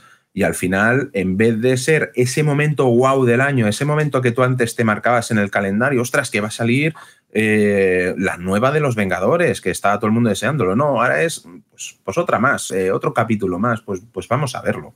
Oye, Juan Frank, ¿y no será más un tema de crisis de contenido, de creatividad? Porque parece que todo está calcado. Es verdad que tenemos acceso desde hace muchos años, gracias a Internet, a todas las obras, eh, unos se inspiran en otros y al final, quieras o no, incluso las agencias de marketing terminan replicando eh, patrones que ya se han visto pues, en carteles, en, en, en producciones musicales, producciones de cine. No estamos en un punto en el que Bueno, de hecho, los Oscars han premiado la originalidad. Por eso la película que más Oscars se ha llevado, la película del año, es una película que no está al alcance de todo el mundo en el sentido de que no es para todos los públicos, pero sí es muy distinta a todo lo demás. Y sin embargo, pues eso, lo que tú dices, hay mucho contenido, se produce demasiado, tienes que elegir, pero luego te das cuenta de que ya estás sobresaturado de la misma fórmula o de las mismas fórmulas. Pero claro, es que, es que es un problema, porque al final no dejas descansar a nada, no dejas de descansar a la gente que lo está viendo y no dejas descansar eh, a, la, gente creativa que hay detrás. Eh, a los que crean los VFX. Es que las empresas van desbordadísimas. De hecho, la película de Shazam, que se estrenó, no sé si se estrenó al final este año o el año pasado, eh, fue la primera vez que se posponía una película eh, porque, no había hueco en ninguna empresa de, VFX para hacer los efectos especiales. Es que no había hueco y se retrasó por ese motivo, no, por ningún otro. O sea, claro, entonces al final, si no se descansa, no se deja espacio para nada, ni para los propios creativos, pues uno tiene que coger ideas más rápido. Uno no escribe un guion de la misma manera que si tiene un año y medio para escribirlo que si tiene dos semanas. Claro. Va todo un poco de la mano. Mira Star Wars, eh, se ha estrenado la tercera de Mandalorian con un nivel altísimo y sin embargo, claro, a lo mejor la gente viene muy cansada de Obi-Wan, de la que se esperaba muchísimo y con perdón fue un poco un cagarro de, serie. Se ha estrenado Andor antes de, de Mandalorian, que seguramente es la mejor serie de Star Wars que se ha estrenado nunca, y la gente ha pasado olímpicamente un poco. ¿Por qué? Pues porque habían salido quemados ya del libro de Boba Fett un poco y de Obi-Wan y Andor ha pasado como súper tapada. Eh, no se ha visto lo que se tendría que haber visto y realmente creo que es la mejor serie de Star Wars que se ha hecho y mucho mejor que algunas películas de Star Wars. Entiendo que esto es una evolución y que irán aprendiendo de algo, de una situación nueva. Yo, a ver, todo esto es muy nuevo, las guerras entre plataformas, cuántas veces habíamos soñado que llegaran plataformas tipo Netflix aquí y ahora tenemos exceso e incluso tenemos que em, cribar ¿no? la, selección y a ver qué queremos pagar, qué no. Pero ¿qué crees que pasará? Y con esto ya acabamos. ¿Qué crees que pasará en, eh, a medio largo plazo con todo esto? ¿Se darán cuenta? ¿Bajarán las producciones? ¿Serán más selectivos? ¿Evitarán cancelaciones? ¿Cuál es un poco tu apuesta? Eh, yo creo que habrá un poco de todo. Por ejemplo, DC ya se está regulando un poco. Eh, James Gunn ha venido precisamente a, eso, a regular todo un poco. De, hecho, él se quejó que los que estaban antes que él estaban regalando las licencias de, DC a Trochimoche, que parecían eh, los caramelos de, él lo llamaba eh, favores de, fiesta o algo así, que es como un poco los regalos que se dan en una comunión o una cosa así. Que allí el que quería tenía una serie, el que quería pues una peli, da igual que esté conectado al universo, da igual que no. Entonces era un poco que todo el mundo hacía lo que quería. En Star Wars estaba pasando un poco lo mismo.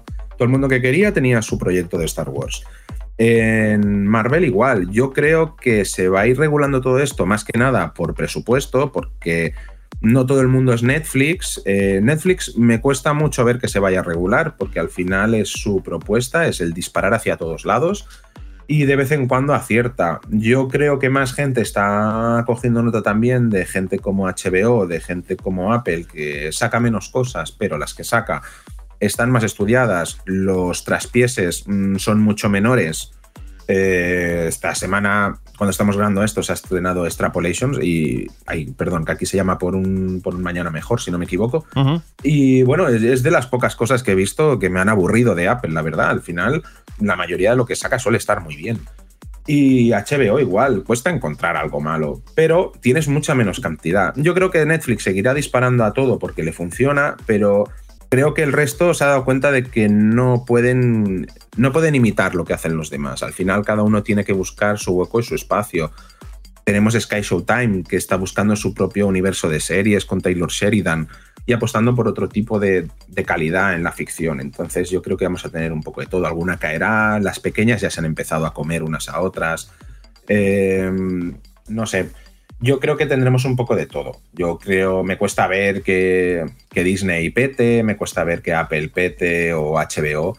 Mm, creo que a largo plazo a Netflix en algún momento le tiene que pasar factura tanto contenido. Eh, entonces veremos, veremos. Creo que es, muy incierto realmente. Creo que pronosticar lo que va a pasar dentro de cinco años es muy complicado, pero sí que se van a, a regular muchas plataformas, van a bajar la cantidad de contenido, pero vamos a ver cosas de mejor calidad. Eso sí que lo creo. Lo iremos viendo, como dice el programa, ya verás. Un placer siempre hablar contigo, Juan Francisco Bellón. Un abrazo y hasta el próximo capítulo de este programa, ¿vale? Un abrazo muy grande. Adiós. Cine, series y novedades en streaming. Ya verás.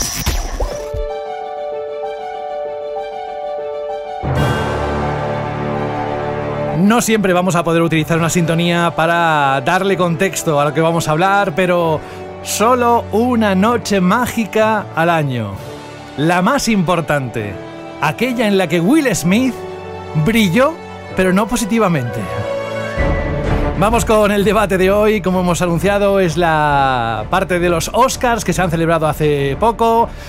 Pocas pero grandes sorpresas, así fue la 95 edición de los premios Oscars de la Academia de Hollywood, en la que todo a la vez en todas partes arrasó con sus multiversos y la historia de la relación de una madre y una hija. Hasta siete estatuillas ha ganado la película de Daniel Kwan y Daniel Seinert, destacando el de mejor película, mejor dirección y mejor guion original, además de la mejor actriz protagonista para Michelle Yeoh y mejores intérpretes de reparto para Jamie Lee Curtis y Keu Kwan. Y estos dos últimos, mira, porque no lo veis, pero se está acelerando el corazón porque me alegré un montón. Si todo a la vez en todas partes arrasó en las categorías principales, también hay que destacar el triunfo de la cinta alemana Sin Novedad en el Frente, que consiguió el Oscar a la mejor película internacional, imponiéndose Argentina 1985, consiguiendo banda sonora, fotografía y diseño de producción. Por su parte, Brendan Fraser hizo historia con La Ballena. Otro, se acelera el corazón. Y esa estatuilla que ha salido a gloria a la mejor interpretación, mientras que el guion adaptado recayó en Sarah Polley, en Ellas Hablan. Los Fabelman de Steven Spielberg, Tar o Elvis, junto a Almas en Pena de Isnerin o El Triángulo de la Tristeza, se fueron de vacía mientras que las apuestas blockbuster de la talla de Top Gun Maverick, eh, Guiño Guiño y Avatar El sentido del agua lograron algunos premios técnicos como el de mejor sonido para el fin de Tom Cruise y los mejores efectos visuales para la aventura de Pandora. Marvel solo rascó mejor vestuario con la secuela de Black Panther. Y por último, la mejor cinta de animación fue para Pinocho de Guillermo del Toro. Pero para recuperar un poco el espíritu de esa noche mágica, This One Night Only, Vamos con algunos de los momentos más importantes. Welcome to the 95th Oscars. Dreams are something you have to believe in. I almost gave up on mine. To all of you out there, please keep your dreams alive. My mom is 84 years old and she's at home watching. Mom, I just want an Oscar. For all the little boys and girls who look like me watching tonight, this is a beacon of hope and possibilities. This is proof that dreams dream big and dreams do come true. And ladies, don't let anybody tell you you are ever past your prime. Never give up. Gentlemen, you laid your whale sized hearts bare so that we could see into your souls like no one else could do. And it is my honor to be named alongside you in this category. To all of the people who have supported the genre movies that I have made for all these years, the thousands and hundreds of thousands of people, we just won an this is for my dad, who, like so many immigrant parents, died young.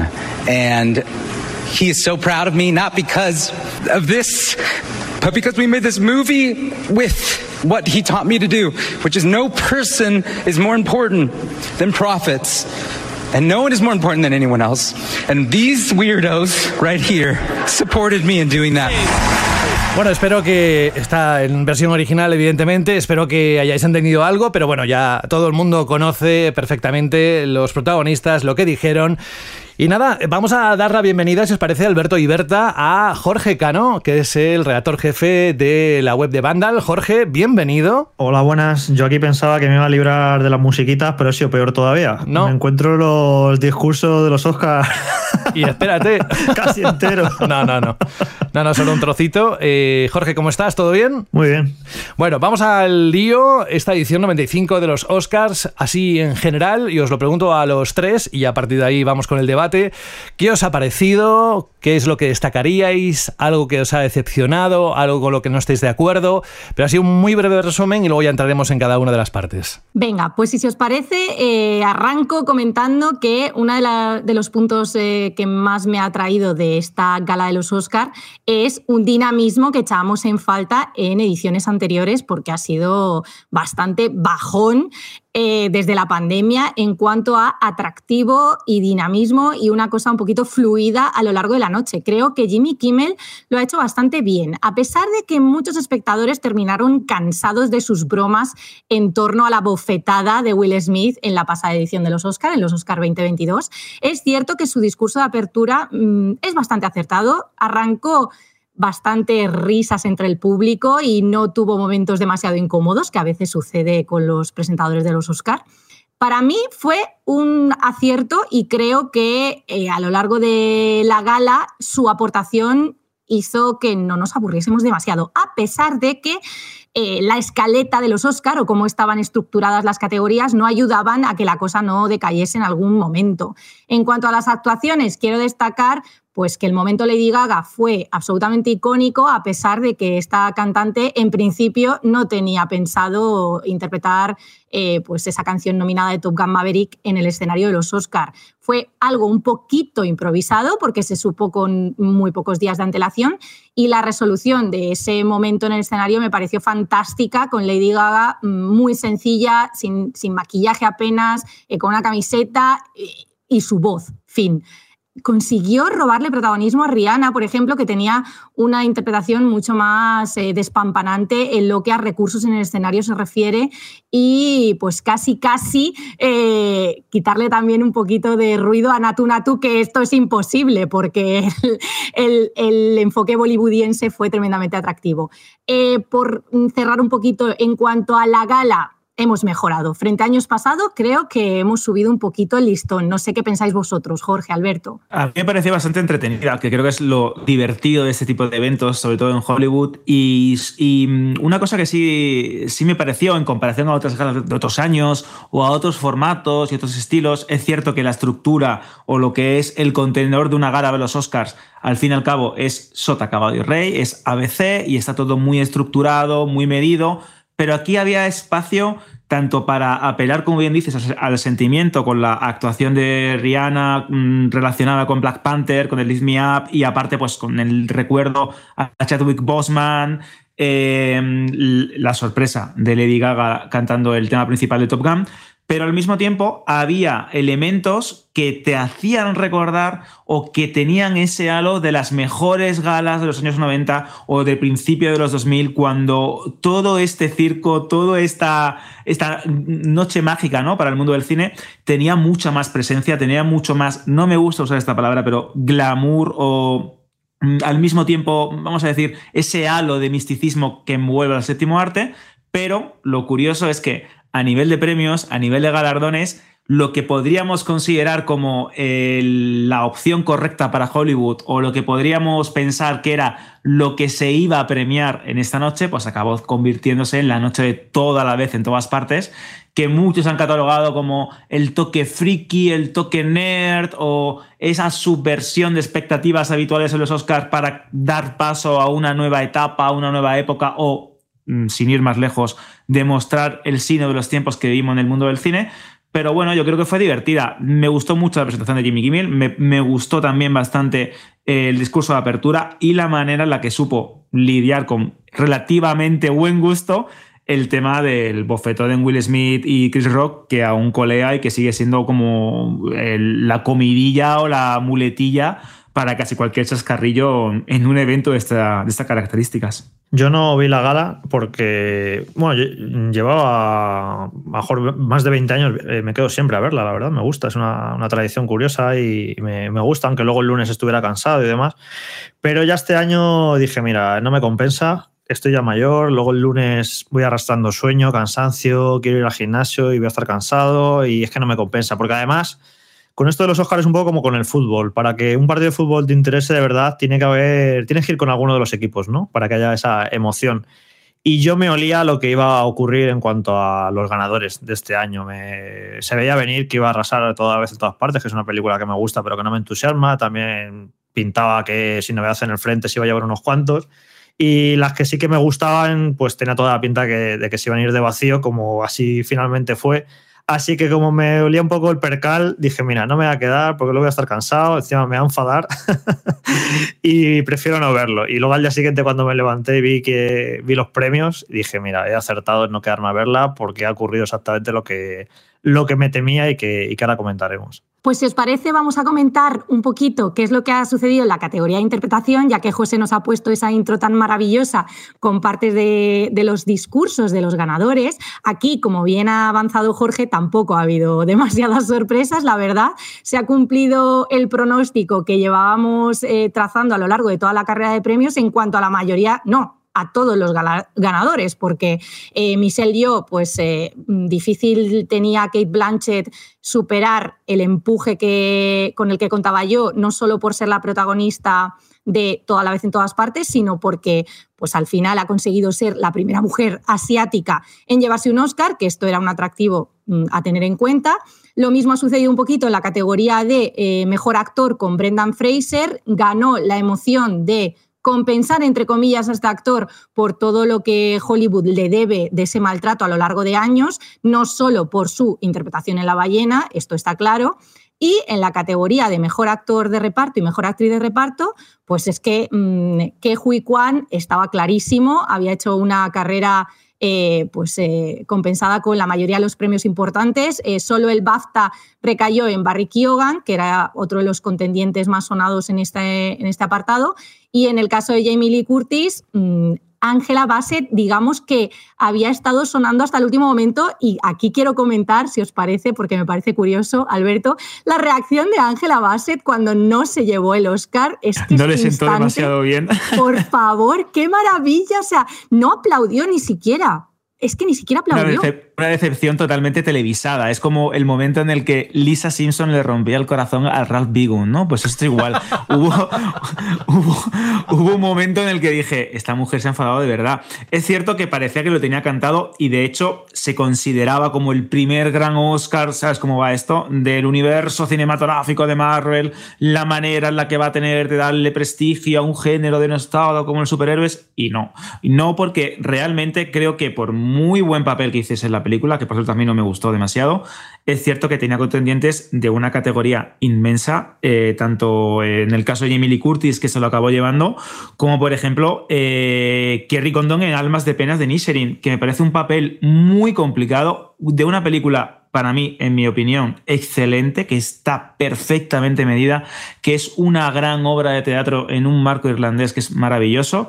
Y creo que esa reacción fue un poco de Madre mía, yo ya me veía con mi Oscar aquí en, el atril y se llevó un, buen palo, la verdad. A ver, yo veo aquí muy, diplomáticos, muy buenos chicos. Yo voy a ir a saco ya. A mí me parece una payasada los premios a las interpretaciones de este año. Porque, a ver, yo puedo entender que toda la vez en todas partes gane el Oscar. De hecho, me gusta que una película de género gane el Oscar. Aunque, como digo, es una película que me gustó, pero no me entusiasmó. Y hay como a lo mejor eh, cuatro o cinco películas que me gustaron más de las nominadas al Oscar. Pero me parece bien que gane. Mira, una película de fantasía, artes marciales, eh, yo qué sé, eh, que se rompa esas barreras que había, ¿no? Que parecía que para ganar un Oscar tenía que ser el típico drama y demás, y que puedan ganar. Un biopic, una película. Claro, claro. Y, a mí me encanta que puedan ganar películas de acción, y tú imagínate que hubiera ganado Top Gun, ¿no? O, Qué maravilloso habría sido eso. O el año de Mad Max. me gusta a mí. Claro, y el año de, y el año de Mad Max, evidentemente que se merecía haber ganado el Oscar, la mejor película de Mad Max, pero no estábamos todavía en ese momento de que podía ganar una película como esa el Oscar. Ahora sí, y eso me encanta y me gusta que una película como toda la vez en todas partes gane, porque rompe esas barreras y ya la, pues a lo mejor eh, un año gana una película de terror y, o puede ganar una comedia o lo que sea, me gusta, que no siempre tengan que ser dramas.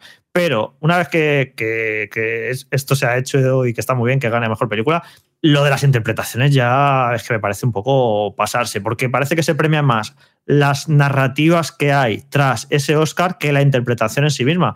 Porque Michelle Yeoh está fantástica en todas en todas partes Pero, por ejemplo, para mí está muchísimo mejor Kate Blanchett eh, en Tar.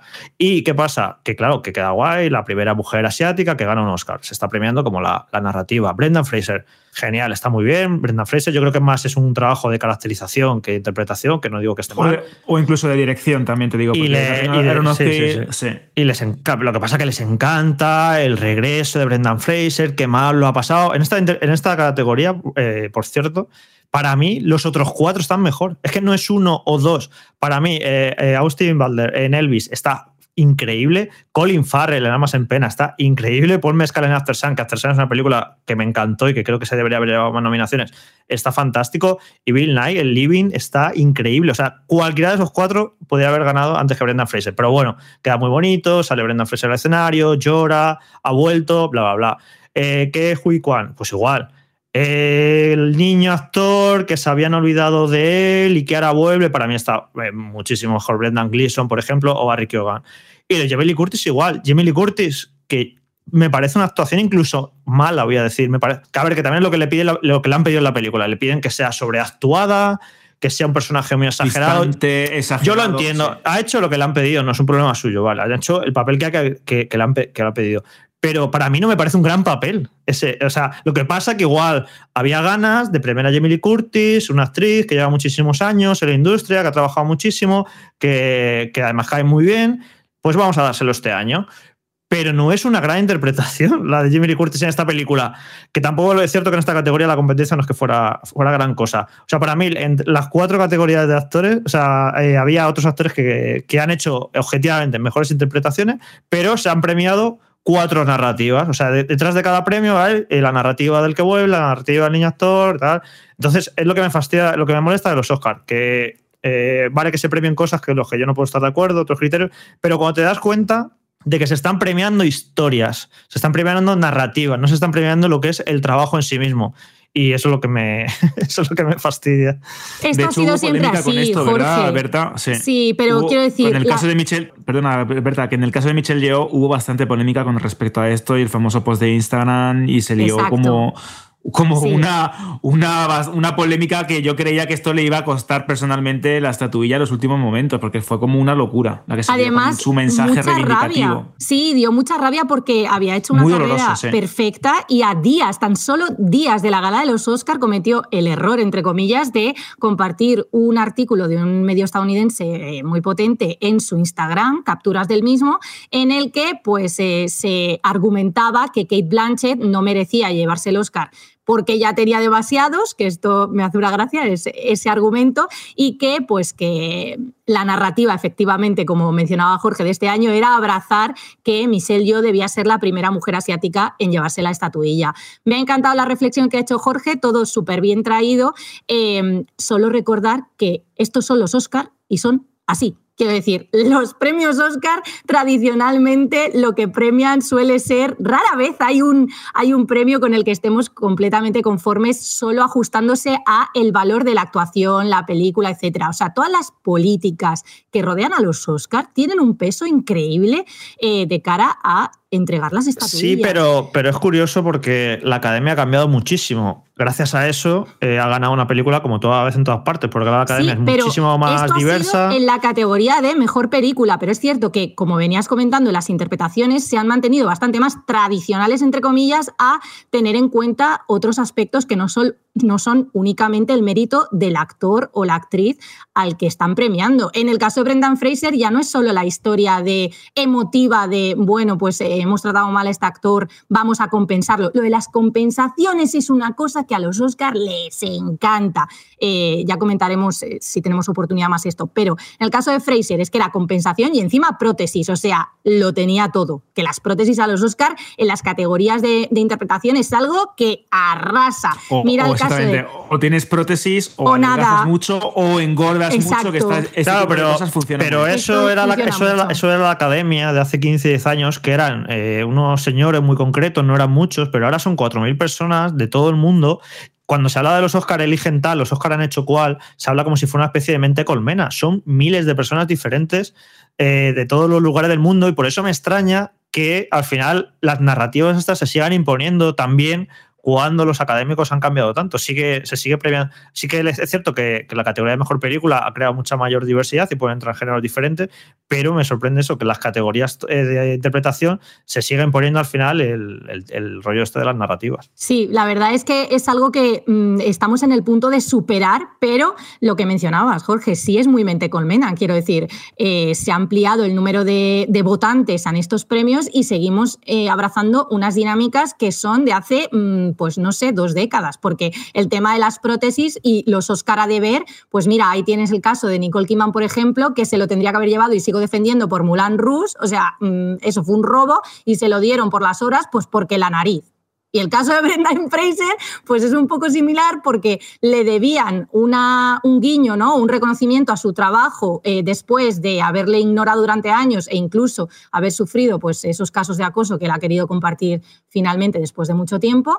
Y encima, pues la prótesis. Entonces es como eh, hay ciertas dinámicas que no superamos dentro de los Oscar y que en el caso de las interpretaciones estoy de acuerdo que este año han tenido mucho peso. Yo con esto que decís de, películas que dan la sorpresa o momentos en los que no te los esperas, siempre sigo recordando el momento del 1998, mejor película Shakespeare in Love en lugar de Salvar Soldado Ryan. Y Pero y aquello fue una, una política claro, también, Alberto, si recordamos. Claro, porque exacto, aquello fue Harvey todo... Weinstein poniendo una cantidad claro, de dinero increíble durante la carrera por de premios. Voy. Claro. Perdona. Por eso voy, siempre hay, claro, exacto, siempre hay algo, siempre hay algo detrás de este tipo de, de decisiones o de este tipo de, películas que dan la sorpresa o momentos que parecen cantados o por ejemplo en este caso tenemos el ejemplo de los Fabelman no una, una película eh, entre muchas comillas pero sí es verdad autobiográfica de Steven Spielberg su pasión sobre el cine que hablábamos en el programa anterior de por qué me parecía eh, quizás una de las mejores películas de sus últimos años después de unos años bastante eh, pobres hablando de una manera un poco política eh, de repente te llega esta, esta, esta, cinta de los Daniels con viajes en el multiverso, con la relación de una madre y una hija, las distancias, los grandes abismos que se pueden generar en las dinámicas familiares de una familia asiática, bla, bla, bla, lo que podamos, las miles de subtramas, lecturas y adjetivos que le podamos poner a toda la vez a en todas partes.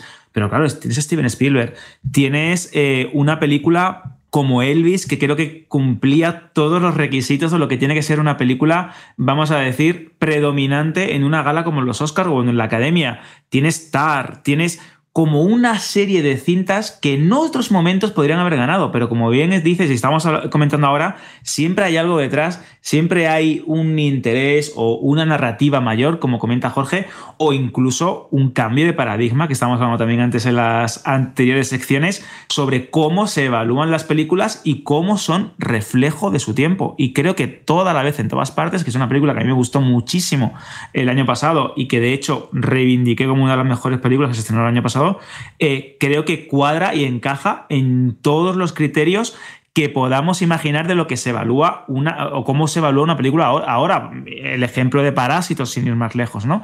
Sí, Creo estaba que, mirando, estaba mirando claro. Alberto la ganadora de los últimos años y la verdad es que muchísimo mejor que gane todas en todas partes que Coda, la del año claro. pasado, que me parece lamentable. Por ejemplo, un telefilm que es una adaptación de una película francesa que se podía. No sé, es que creo que a veces eh, se nos, o incluso Green Book, ¿no? que también hubo mucha polémica con el tema de la película de Viggo Mortensen. Pero bueno, eh, a veces sorprenden, a veces hay intereses creados. Creo que los Oscars han cambiado mucho en los últimos años y que han ido a mejor en muchísimos aspectos, pero que siguen manteniendo ese halo de eh, Oscar que parecen telegrafiados o cantados, como estaba comentando Berta, porque hay una serie de criterios, hay una serie de narrativas y no olvidemos que esto también es un circo mediático, que esto también hay es una concatenación de intereses políticos, económicos que están ahí latentes en esta academia y que eh, pues obviamente tienen unos lobbies y hacen presión para una cosa u otra y que eso acaba influyendo en la, en la entrega de premios final. Y hay una cosa que os quería preguntar porque lo he estado pensando mucho en los últimos días que una cosa que no me gusta de los Oscars actuales, más allá de que gane uno o gane otro, pues bueno, se lo tengo que respetar, pero es cómo está concebida la categoría de mejor película, porque creo que al entrar tantas películas la han devaluado.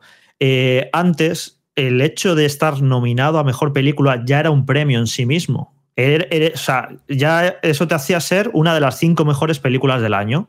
Y eso ya era un premio, eso lo ponías en el cartel, eh, nominada a mejor película Pero ahora, como entran tantas, y este año ya ha sido exagerado, que han pasado el corte 10 películas, es ya es como que, vale, es cualquier película puede entrar a, nominación a mejor película, porque si entran 10, ya, ya, me dirás tú. O sea, yo creo que devalúa la, la, categoría y devalúa lo que significaba ser nominada a mejor película, porque evidentemente que solo puede ganar un Oscar a, mejor película, pero ya eh, ser nominado eh, antes, hace años, era como una especie de premio. Era, joder, eh, una de las mejores películas del año, una de las cinco mejores, pero ser una de las 10 mejores películas del año para mí no dice tanto y yo no, no creo que esto lo tenga mucha intención de cambiarlo, pero para mí, a mí me parece un error. Yo creo que deberían ser cinco y que fuera algo joder, eh, bien, nominada a mejor película, es un logro, pero como entran tantas, ya es como, vale, No venga, aquí, si- va- vale todo.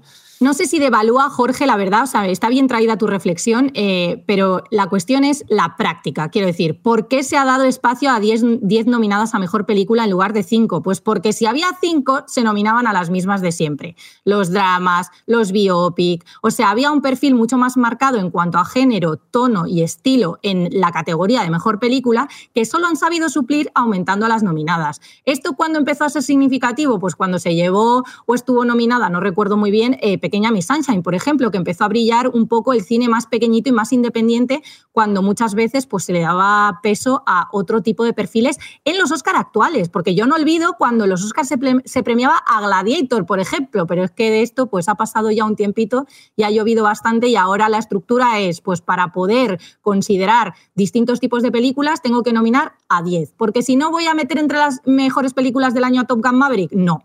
¿Voy a meter Avatar el sentido del agua? No. ¿Se merecen estar ahí? Pues en mi opinión Avatar ni de coña, pero Top Gun Maverick eh, es mi segunda película del año por detrás de toda la vez en todas partes, que es la ganadora del Oscar. Y creo que se merece ese reconocimiento. Pero como no están preparados, no entiendo muy bien por qué, a considerar ciertas películas y ciertos géneros entre lo mejor del año, a no ser que sea incluyendo por delante a las que mm, tienen que estar porque el tono les encaja más, pues han ampliado el número de nominadas. No considero que devalúe tampoco. Me parece que la categoría de mejor película sigue siendo pues, eh, lo más significativo de estos premios porque es eh, pues, la representación ¿no? o la elección de, de los académicos de lo mejor del año más allá de- del número. Y que si la única forma de dar espacio a otros géneros es aumentar las nominadas, pa'lante, porque yo prefiero que toda la vez en todas partes tenga la oportunidad de llevarse el Oscar a pues cinco nominadas y que solo esté, pues a lo mejor Elvis, que es más biopic, o Almas en Pena, que es, eh, dicen que es comedia, LOL, y es un drama, clarísimamente. O Yo me reí Ellas bastante, hablan. ¿eh? Con Yo también, yo me reí mucho. Porque es una, comedia negra, es una comedia negra, exacto. Eh, No sé, me parece que a lo mejor habría una forma mm, más óptima de dar espacio a este tipo de películas, pero eh, si no la encuentran, pues si tienen que ser dio- 10 nominadas para que me metan a Top Gun Maverick, pa'lante. Es que estamos hablando de películas, hemos hablado de actuación, pero creo que también es importante recordar que los Daniels se han llevado también mm, el Oscar a la mejor dirección por toda la vez en todas partes, compitiendo nada más y nada menos con pesos pesados como el caso de, de Steven Spielberg o Martin McDonagh, que de hecho ha- eh, se ha convertido como en otro gran nombre en los últimos años, con películas como Tres anuncios a las afueras, en este caso de Almas en penas de Inisherin, Todd Field por Tar, que estuvo también como un poco, vamos a decir, vetado durante muchísimo tiempo, y aparte eh, Robert de apellido inimpronunciable, muy complicado, con El Triángulo de la Tristeza, que es una película como que está ahí de tapadillo, que Jorge y yo discrepamos un poco en opiniones sobre ella. A mí no me parece la gran cosa, creo que a veces es demasiado excesiva y reiterativa en algunos conceptos. A él le gustó bastante y se lo pasó bastante bien, de hecho. Y creo que la mejor dirección de los Daniels eh, también es meritoria por ese elemento nerd extraño en cuanto a construir una historia sobre multiverso, sobre realidades, con un montón de actores y versiones diferentes de sus eh, trabajos.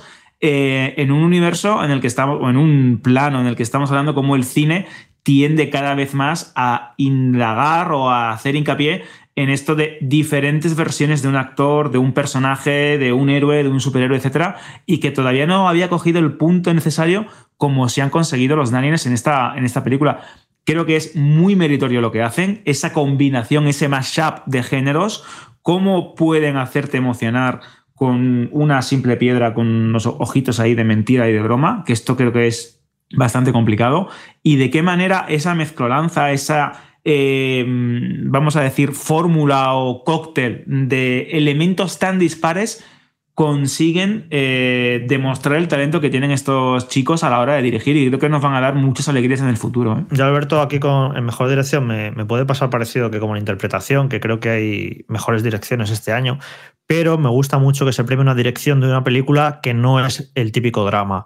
Que se valore también que dirigir acción, que hacer ciertas cosas también tiene mucho mérito y es muy difícil. Parece como que si diriges bien una película de acción, eh, no se valora, solo se valora si diriges bien un drama. Y me gusta que se premie la dirección a una película como esta, que por cierto, para mí podría haber entrado en mejor dirección perfectamente la, la dirección de Top, de Top Gun, ¿eh? Hombre, es que eso fue un es robo, que- Jorge, sí, sí, perdona. sí, yo lo hubiera me metido, yo lo robo hubiera tremendo, metido, sí, vamos. sí, yo lo hubiera metido en lugar de la de Ro- eh, Ruben Oslund, que mira que me gustó el Triángulo de la Tristeza, Totalmente pero de acuerdo. A, mí me hubiera encantado que hubiera estado ahí la, la dirección de Top Gun. Hombre, es que Top Gun eh, pasa un poquito como eh, en el caso de toda vez en todas partes, eh, desde el punto de vista de dirección y estructura, hay que tener o sea, una visión muy concreta y creo que ambas películas lo han conseguido, pues ese, esa dirección tan notable. Yo completamente de acuerdo con este Oscar, la verdad, creo que toda la vez en todas partes es los Daniels, o sea, no he visto un eh, ejemplo más claro de película que tiene la esencia absoluta de eh, esos creativos que han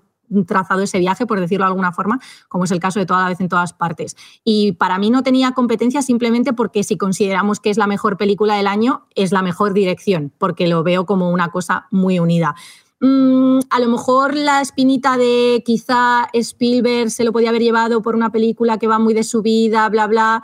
Bueno, entiendo esta narrativa, pero ya te digo que, ya os digo que no la comparto. Me parece que los Daniels eh, tienen merecidísimo este Oscar. Yo a favor de Spielberg tengo que, que decir que después, como hemos comentado, ¿no? hace unas cuantas obras suyas, unos cuantos años en los que no ha estado eh, a, a, su mejor nivel ni de, ni, ni, de coña, es decir, ha sido un director que creo que su pico en, en los últimos años lo alcanzó con Múnich, eh, quizás eh, ciertas cosas del Puente de los Espías, pero que ha pasado como muy desapercibido, que parece incluso a veces, aunque esto suene un poco despectivo, un animal fuera de un director fuera de tiempo, un animal fuera del zoo, de lo que él estaba acostumbrado, de lo que de la rutina a la que él estaba acostumbrado, de la industria a la que él defendía, como que se ha encontrado un poco perdido, un pez fuera del agua y en este caso con eh, los Fabelman creo que recupera esa manera, esa forma tan mágica, y nunca mejor dicho, de dirigir, de presentar una historia, de contarte algo a través de pues, un pulso arrebatador, un montaje muy bueno, pero que quizás no era el momento, ¿no? Como que Steven Spielberg no estaba destinado a llevarse el Oscar por contar cómo sí. él ama el cine. Pero estaba diciendo que se dan Oscars a veces, eh, no por el papel que se lo merece, sino por cuentas por pendientes. la trayectoria, las Y pendientes. es una broma que Spielberg solo tenga un Oscar en toda su carrera.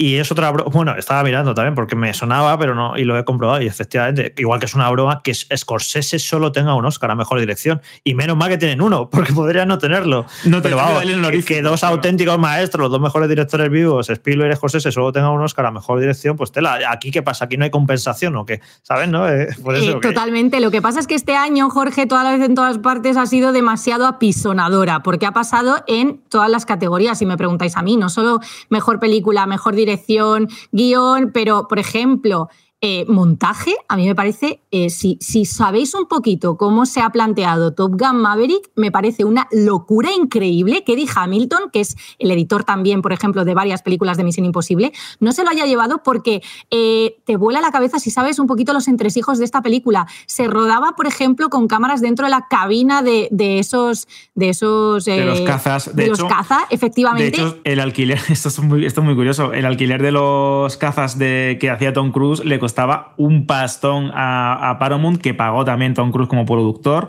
y era una locura rodar ahí y lo más difícil, dirigir a actores a través de una cámara, es que... Es que es se una, dirigían ellos al final, Alberto, eh, y claro, todas estas piezas había que encajarlas en, en, edición, en montaje, que me parece, cuidado, una de las, eh, de, de, las piezas ¿no? de, de una película más destacables a la hora de soportar la narrativa, o sea, el montaje, cuidado, te puede cambiar completamente lo que es el resultado final de una película y hay que decir que Hamilton tenía, pues a lo mejor para una escena 13 horas, por ejemplo, en su haber. Esto es una locura absoluta. Y cuajar todo eso y que tenga un ritmo y que tenga una acción trepidante como es Top Gun Maverick, eh, digno de mención, pero y mucho más digno de Oscar. ¿Qué pasa?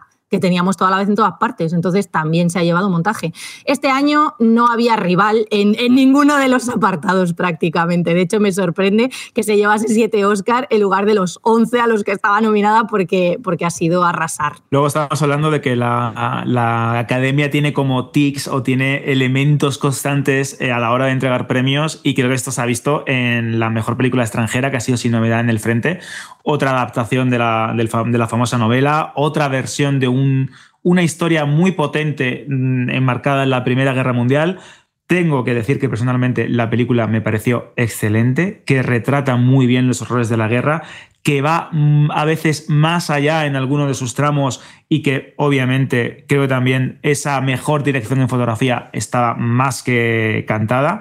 Y en este caso vemos cómo eh, Netflix consigue esa ansiada estatuilla en una categoría que quizás no es mejor película, pero que ha luchado y se ha encontrado casi, vamos a decir, eh, por sorpresa, compitiendo en una categoría, ganándola y dándole ese prestigio que siempre ha buscado la plataforma. Que esto también es curioso porque el año pasado fue Apple TV con Coda y este año no ha sido el año de las plataformas de streaming en cuanto a la categoría de mejor película, pero en película extranjera y en todo lo que ha llevado también a nivel, técnico eh, sin novedad en el frente, con esa banda sonora que me parece también muy buena, aunque aquí es verdad que yo estaba muy, muy, muy convencido de que se lo podría haber llevado Babylon, porque tiene una gran banda sonora. Pero bueno, creo que también ha tenido su repercusión, la repercusión que esperaba Netflix, quizás no en el mejor momento, con el tema de las cuentas compartidas, con todo lo que rodea al portal de streaming. Pero bueno, aquí tiene ya su ansiado Oscar. Y no tan Ah. sonado, Alberto, porque el pique que tenía Netflix era conseguir pues un mejor película y lo siento, Netflix se lo llevó a Apple con Coda y desde entonces había el resquemor. Lo único que quería comentar al respecto de Sin Novedad en el Frente, porque me parece curioso, ese es el momento de la gala de los Oscars en los que estamos todos nerviosísimos porque Sin Novedad en el Frente iba a la cabeza, al final se llevó cuatro Oscars y toda la vez en todas partes, todavía no había arrancado y no, no había comenzado a llevarse estatuillas. Y entonces estábamos pensando, madre mía, de repente se viene sorpresa y sin novedad en el frente. Va a ser una de las películas más premiadas de la noche. Se ha quedado en segunda posición, eh, pero fue curioso ese instante. A mí lo que me sorprende de estas cosas extrañas que ocurren a veces en los Oscars es que el Triángulo de la Tristeza entre entre las 10 mejores películas del año, pero no entre en la categoría de mejor película internacional. No tiene mucho sentido, ¿no? La verdad es que no. Claro, si te ha gustado como para ser de las 10 mejores películas absolutas del año, ¿cómo no va a entrar en las 5 de, de película internacional? Pero bueno, Te hace pensar en los planes que tienen, Jorge, a la hora de premiar con nominaciones. Esto también les encanta a los Oscar, en plan de yo te voy a considerar y te voy a dar el aplauso nominándote y punto. Entonces, este año estaba bastante claro por cómo se habían distribuido las nominaciones que mejor película extranjera se le iban a dar sin ninguna duda a Sin Novedad en el Frente porque no iba a ganar a mejor película. Entonces ya tenían clarísimo que querían mejor película toda vez en todas partes y mm, mejor película extranjera sin novedad en el frente y entonces pues ese guiño a el triángulo de tristeza pues será simplemente el considerar sí, me gusta como película, pero los planes iban por otros derroteros este año, claramente. Y ya para finalizar, creo que también es muy importante destacar ese Oscar a Pinocho de Guillermo del Toro, que me parece una de las mejores también, una de las mejores películas del año, una auténtica reinvención de un cuento eh, muy conocido por todos y de hecho aquí también quiero hacer hincapié la película de Pinocho buena del año pasado, porque también tuvimos ese remake en live action con eh, Tom Hanks y Robert Zemeckis, que es un desastre a todos los niveles. Es una película carente de personalidad. Yo creo que es, que es, lo peor que se le puede decir a, a, una obra y que yo tenía muchas esperanzas porque esa dupla de Zemeckis más Tom Hanks, cuando hacen cosas especiales por ordenador o cuando conectan, pues te dejan algo por lo menos interesante. En este caso fue una auténtica, un auténtico despropósito. En el caso de Pinocho y Guillermo del Toro, es, pues creo que era la favorita y una de las mejores películas de esa categoría, pero es que El gato con botas, El último deseo, es una gran película a reivindicar y El monstruo marino que tengo que decir que también me parecía una de las mejores cintas del año pasado, que también tenéis en Netflix, es una fábula sobre eh, cómo a veces los monstruos no son aquellos que creemos, sino los podemos acarrear nosotros mismos, que creo que es bastante interesante. Y ya para finalizar, y ya vamos haciendo el, el final de, esta, de este repaso a la gala de los Oscars, creo que sería también interesante destacar el papel de A24, la empresa de producción cinematográfica estadounidense, cómo poco a poco han ido haciéndose hueco en el mundo de las majors, de Paramount, de Universal, de Warner, de las grandes, con películas como por ejemplo Moonlight, El sacrificio de un ciervo sagrado y en este caso toda la vez en todas partes, y La ballena, que creo que también está producida por ellos, y la manera en la que han sabido eh, competir, ganar premios y saber eh, impregnar ¿no? o dotar de personalidad a todas las películas que están sacando, que están produciendo, que están colocando, pues sin ir más lejos, en, galas tan importantes como las de la academia y sobre todo, ya no solo presentarlas, sino que acaben triunfando y que acaben siendo las referencias absolutas en sus respectivas categorías. Creo que esta, esta apuesta de A24 es algo que muchos creo que no, no han sabido leer o no esperaban. Dije que iba a sacar las palomitas, pero me quedé corto, ya llevo dos cubos. Es impresionante. He disfrutado, no sé vosotros y vosotras, los oyentes, de estos últimos minutos de esta larga media hora, más de media hora, de lo que ha ocurrido en esta edición de los Oscars. ¿Qué ocurrirá en 2028 cuando lleguemos a la edición número 100? ¿Qué se organizará? Pues supongo que un, uh, resumen, mm, rescatar momentos importantes. 100 años no se cumplen cualquier día y menos la gente que lo estamos disfrutando, porque tampoco eh, volveremos a disfrutar de los 200. Bueno, en teoría. Salvo que Alberto sea un superhombre y, Bueno, y espérate que disfrutemos de la gala 100. Porque, uh, Exacto, a ver si llegamos. Bueno, Jorge Cano. De verdad que ha sido un auténtico placer escucharte, tus reflexiones. Creo que han sido para mí muy interesantes puntos de vista que han ¿Ha visto añadido... Avatar, José, ya o no? ¿Eh? ¿Ha visto Avatar o no? no. Esto es un crossover entre banda al radio y ya verás. No, Jorge, de verdad, eh, he disfrutado. He disfrutado muchísimo.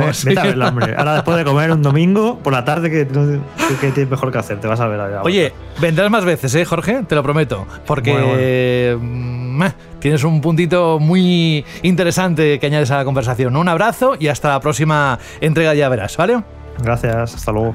Berta, Alberto, nos vamos. Ha sido una edición, la número 4, ya verás, que creo que supera con creces a todo lo que hemos hecho hasta ahora.